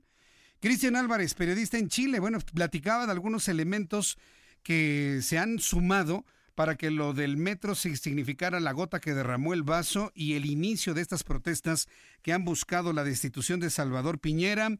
Él lo está haciendo ahora con su gabinete. Vamos a ver si le alcanza, ¿no? Cristian, adelante, te escuchamos desde Santiago. Hola Jesús, nuevamente buenas noches desde acá de Chile y buenas tardes allá en México. Una jornada agitada ha terminado una vez más aquí en Santiago de Chile y también en el resto del país, puesto que han continuado las movilizaciones sociales que eh, por las causas que tú mencionabas y también el presidente Piñera eh, lanzó su último juego de cartas con este cambio de gabinete masivo que ha realizado durante este mediodía. Otro fueron las carteras, cambiando completamente su equipo político y su equipo económico. Fue lo que aplicó y modificó el mandatario durante esta jornada, intentando aplacar el descontento social que aún persiste en las calles. El equipo económico eh, cambió completamente de los ministros de Hacienda, eh, Trabajo y también Economía, y en el político el Ministerio del Interior y las coordinaciones con los medios de comunicación y la ciudadanía y también con el Parlamento. Eh, un cambio de gabinete que fue eh, rejuvenecido eh, en el equipo ministerial por parte del presidente Piñera, puesto que bajó el promedio de edad hacia menos de 40 años. De hecho, el más joven de los que asumió durante esta jornada tiene 30 años. Entonces se busca de alguna otra forma sintonizar con la ciudadanía, que precisamente son las clases medias y los más jóvenes los que están protestando durante estos días que ya se extienden por más de una semana por las causas que tú mencionabas. Y bueno, el presidente Piñera para mañana citó un consejo de gabinete a las 2 de la tarde, hora de Chile, para eh, comenzar a delinear estas estrategias eh, hacia sus nuevos ministros y también el resto del gabinete que quedó para, de alguna otra forma, ya definitivamente encontrar una salida que prácticamente no está encontrando y se le están agotando las instancias de diálogo y también de la paciencia ciudadana que hoy día las calles nuevamente se hicieron descontentos. Bien, bueno, pues digamos que entonces, ¿cómo llega la noche a Santiago? ¿Con cierta tranquilidad o todavía en este momento podemos ver manifestaciones en las calles? Cristian. Hasta el momento, ahora la situación está más o menos tranquila, puesto que durante el atardecer acá en Santiago eh, fue bastante violenta, puesto que hubo manifestaciones nuevamente ciudadanas que se reunieron pacíficamente en el sector de la Plaza Italia, donde se congregaron un millón de personas el pasado viernes, siendo la marcha más histórica y grande que ha tenido nuestro país, pero intentaron nuevamente llegar hasta el Palacio de la Moneda y hubo incidentes con la policía. El hecho más grave ocurrió frente a la Biblioteca Nacional de nuestro país, el edificio donde albergan la mayoría de los libros, puesto que se incendió una tienda comercial donde había eh, una tienda de comida rápida muy conocida en todo el mundo y los delincuentes, los vándalos, los violentistas la incendiaron y generó la asistencia de bomberos. Pero hasta el momento ha sido tranquila la noche en Santiago, puesto que no ha sido decretado ningún estado de emergencia, algún toque de queda, como la semana pasada eh, lo sufrimos, no solamente acá en Santiago, sino que en el resto del país. También en algunas principales ciudades del país, como la norteña Antofagasta o la centrista Valparaíso, tuvieron muchas protestas durante esta jornada que afectaron la locomoción colectiva y también tuvieron hechos de violencia que eh, obligaron a la policía a intervenir para controlar estos estudios. Al menos durante esta noche eh, está tranquila en la ciudad, pero para mañana está convocada una mega protesta frente al Palacio de Gobierno que promete eh, superar o incluso igualar la marca que ocurrió la semana pasada con asistentes, donde, como te decía, un millón de personas asistieron pretendiéndose igualar esta cantidad de personas, pero frente al Palacio de Gobierno y directamente exigiendo la renuncia del presidente Sebastián Piñera. Bien, Cristian, pues yo agradezco toda esta información desde Santiago. Nos mantenemos pendientes todos los días de esta semana para conocer cómo van fluyendo y cómo se va aceptando los cambios que ha anunciado el presidente allá en Chile. Muchas gracias por este tiempo, Cristian. Ningún problema, Jesús. Estaremos al tanto de cualquier información que ocurra acá en nuestro país con esta crisis social que aún persiste y lógicamente lo estaremos informando allá en el Gracias, que te vaya muy bien. Hasta pronto. Es eh, Cristian, es nuestro compañero Cristian Álvarez, periodista en Santiago de Chile, es nuestro corresponsal. ¿Qué momentos han vivido en Santiago? No se recuerda una situación así. Eh, He visto, por ejemplo, varias entrevistas, declaraciones de las personas que se manifiestan allá en Santiago. ¿Sabe lo que dicen? Es que estamos cansados de injusticia, de desigualdad durante los últimos 30 años. ¿Y la izquierda chilena qué hizo? ¿Qué hizo para acercar, para disminuir la brecha entre pobres y ricos en los dos periodos de Michelle Bachelet? ¿Qué hicieron? Nada, al contrario, parece que en ese tiempo se profundizó aún más la desigualdad. Llega un hombre como Piñera, que trae una visión mucho más de mercado, mucho más eh, neoliberal, diríamos aquí en México, mucho más de derecha, donde quien trabaja gana y el que no trabaja pues no gana. Así de simple, así de sencillo. ¿Y qué es lo que estamos descubriendo? La gota que derrama el vaso y nos damos cuenta que en Chile están más pobres que lo que nos habían dicho. ¿Se acuerdan cuando fue Carlos Salinas de Gortari? Los más chavos no se van a acordar, pero pregúntenle a sus papás, cuando Carlos Salinas de Gortari fue presidente de México entre 1988 y 1994, ¿qué era lo que decía el gobierno de México hacia afuera? Que ya habíamos dejado la pobreza, que ya éramos un país, ya no estábamos en el, en el subdesarrollo ni en el tercer mundo, que estábamos ya encaminados a ser un país del primer mundo. ¿Y sabe qué fue lo peor? Que se la creímos a Salinas. Y el despertar fue horrible, aquel error de diciembre de 1994, cuando entró Ernesto Cedillo Ponce León, se nos vino una, una devaluación brutal. Le decían a Ernesto Cedillo, pues es que la economía estaba colgada de alfileres, pues le quitaron los alfileres, se nos vino abajo, ¿no? Entonces al- algo similar ha pasado en Chile. Se generó la idea de que era un país de primer mundo, que había avanzado muchísimo, y luego nos fuimos enterando de modificaciones a la ley, por ejemplo, el asunto del agua. El, el problema del agua en Chile es tremendo. El agua en Chile es privada, nada más para que usted se dé una idea. El agua en Chile es privada, y si usted es pobre y no tiene posibilidad de acceso al agua, se fregó, ¿eh? Y el que tiene el uso del agua no le da ni una cubeta. He, yo he revisado varios reportajes sobre ese problema, sobre todo asociados a la producción de palta, de aguacates, y es dolorosísimo, es verdaderamente inhumano, y no porque estemos promoviendo el que se regale el agua, no, simple y sencillamente no hay acceso al agua para la gente pobre en Chile, en las zonas más desprotegidas. Entonces, cosas como esas se han ido sumando a lo largo de los años hasta descubrir este dato que nos han presentado nuestros compañeros reporteros de la distribución de la riqueza verdaderamente injusta en Chile. 1% de la población con el 25% de toda la riqueza de aquel país, pues por supuesto, ahora entendemos por qué tronaron. Yo sigo con la pregunta, ¿y cuando la izquierda en Chile fue gobierno, por qué no acercaron, por qué no disminuyeron la brecha entre ricos y pobres? A lo mejor porque no eran de, izquierda totalmente, ¿no? diría alguien. Bueno, Vamos a escuchar a mi compañero Abraham Arreola, ya que estamos con los asuntos internacionales, para revisar qué fue lo que ocurrió un día como hoy, 28 de octubre, en el mundo. Continuamos con más información. Esto es un día como hoy. International. 1848, en España, se inaugura el primer ferrocarril de aquel país. 1930. En Estados Unidos, Pablo Picasso gana el primer premio internacional de pintura. ¡Wow! Carnegie. 1962. En Washington, en Estados Unidos, el presidente John F. Kennedy se compromete a dejar de intentar invadir Cuba y la Unión Soviética retira los misiles atómicos instalados en aquel país. De esta forma finalizaría la crisis de los misiles. Y hoy es el Día del Ingeniero en Venezuela y también el Día Mundial del Judo. Esto es un día como hoy. International. Hmm.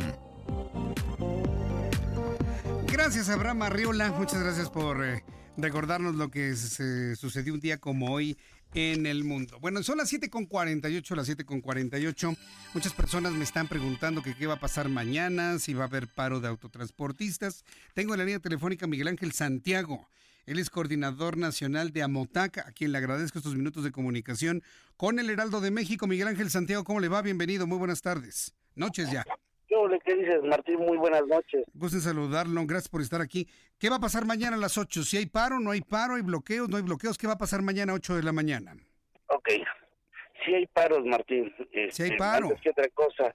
Sí, mira, precisamente acabamos de salir de la reunión eh, entre funcionarios de la Secretaría de Comunicaciones y Transportes y personal de Gobernación, mismo que pues están en la disposición o la intención de que esto no se lleve a cabo.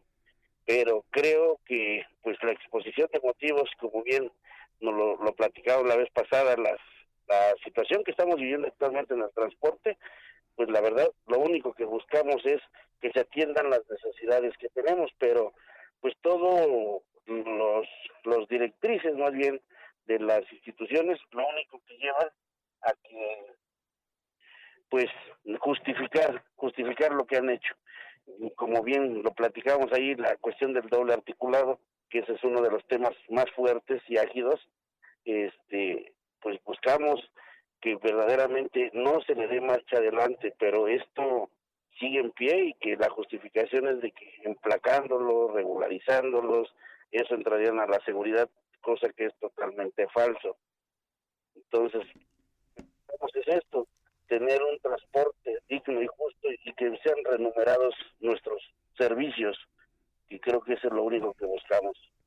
Claro siempre y cuando este consensamos en que pues no vamos a realizar bloqueos porque pues digo también la ciudadanía merece un respeto y como AMOTAC somos respetuosos pues, de las leyes que rigen a nuestro país bueno, pues entonces, eh, ante esto, va, van a presionar por lo que veo con estas acciones el día de mañana. Muchas personas están preocupadas para saber si salen o no salen de sus casas, sobre todo quienes vienen del Estado de México, quienes vienen de Morelos, quienes vienen de Pachuca. ¿Qué les diría usted?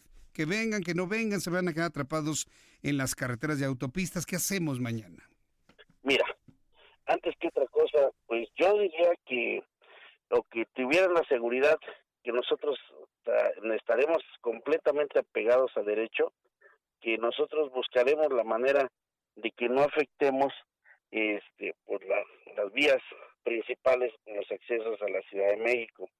En el estado de Morelos tenemos un problema muy fuerte.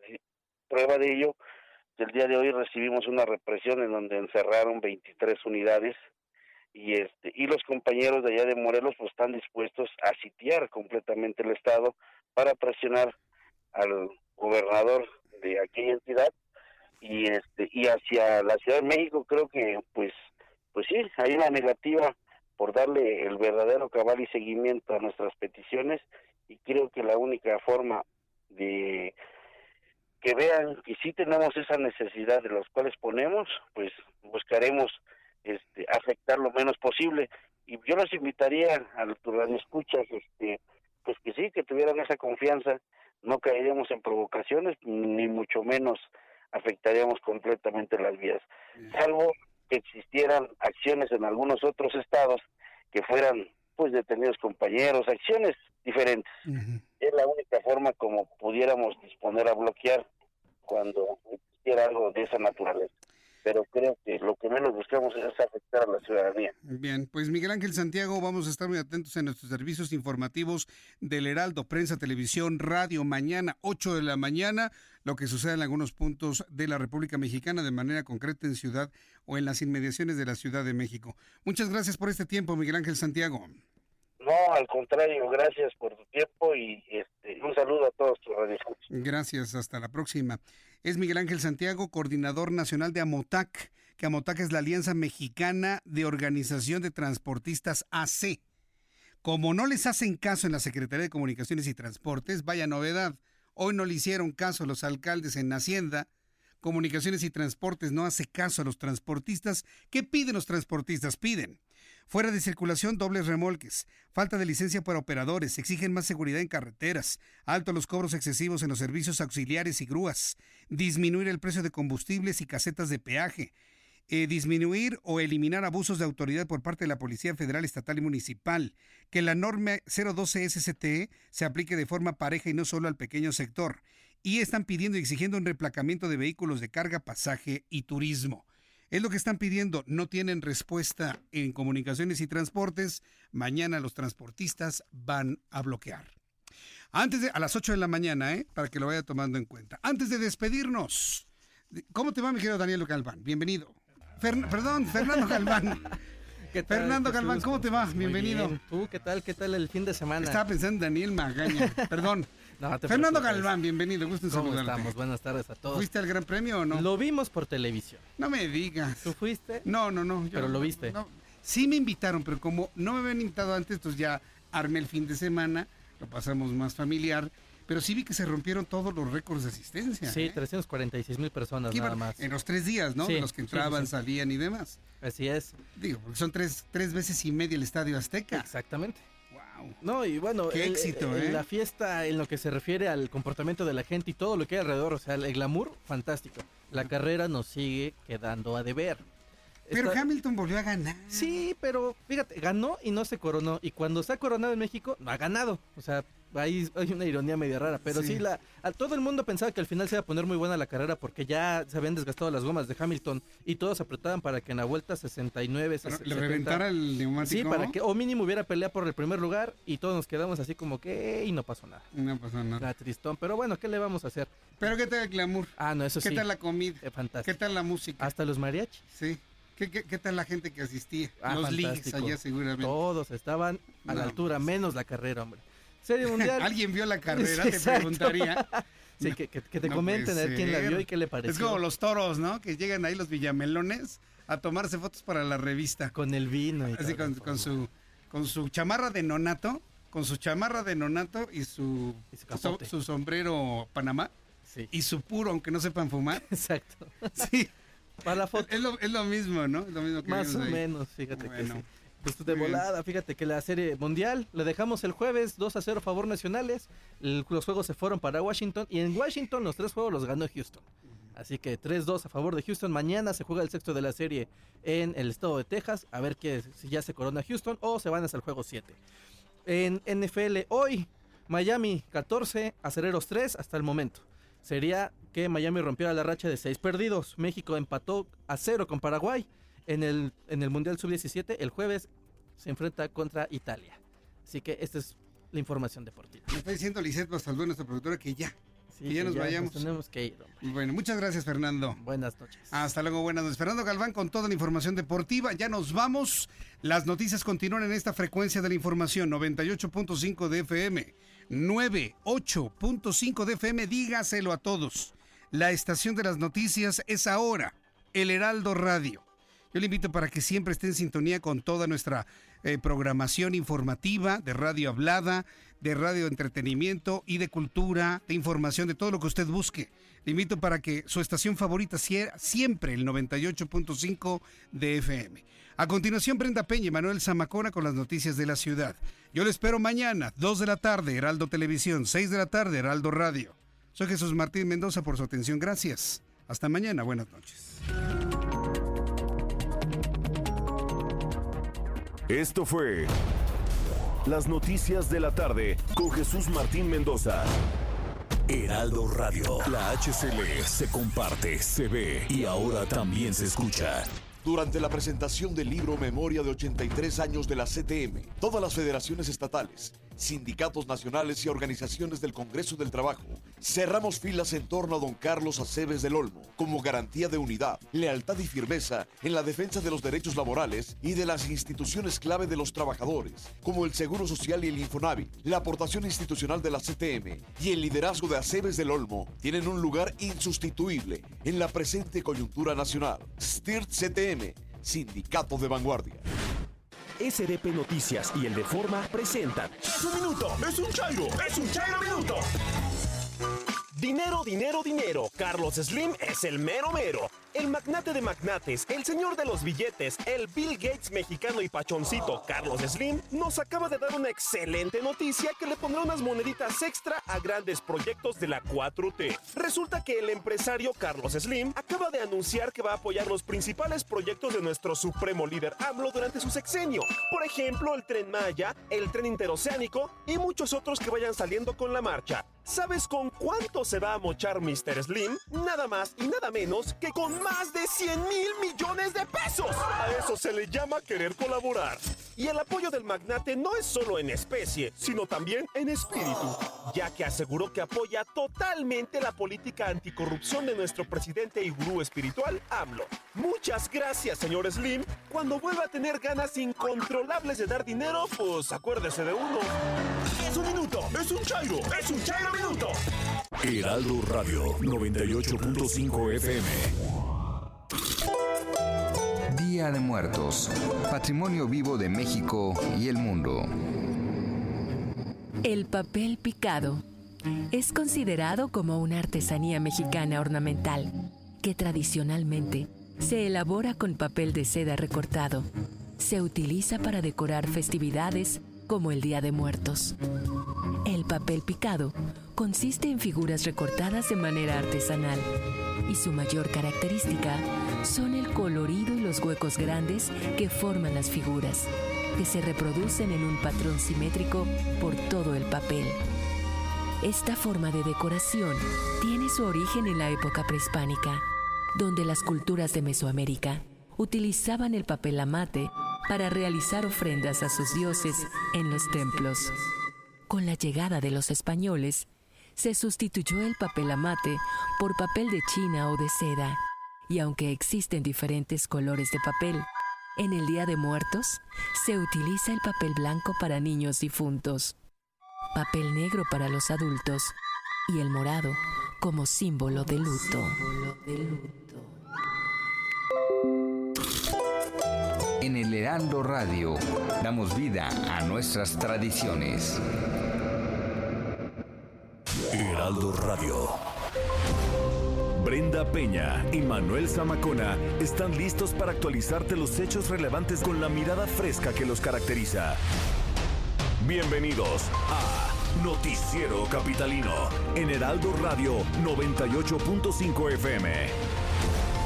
Comenzamos.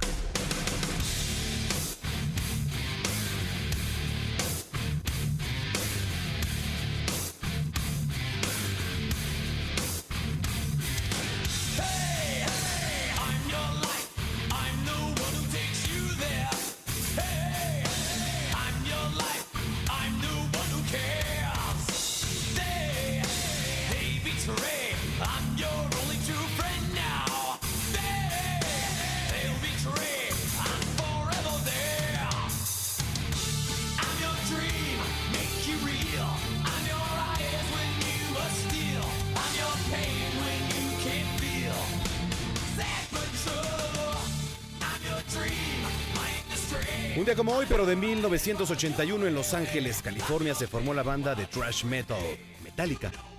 Fue fundida por Larry Ulrich, James Hetfield. Más tarde se unieron Dave Mustaine, Ron McGovey y quienes eh, fueron sustituidos por Kirk Hammett y Cliff Burton. Han publicado 10 discos y lo que escuchamos es parte del quinto lanzado en el 91 y es la producción más vendida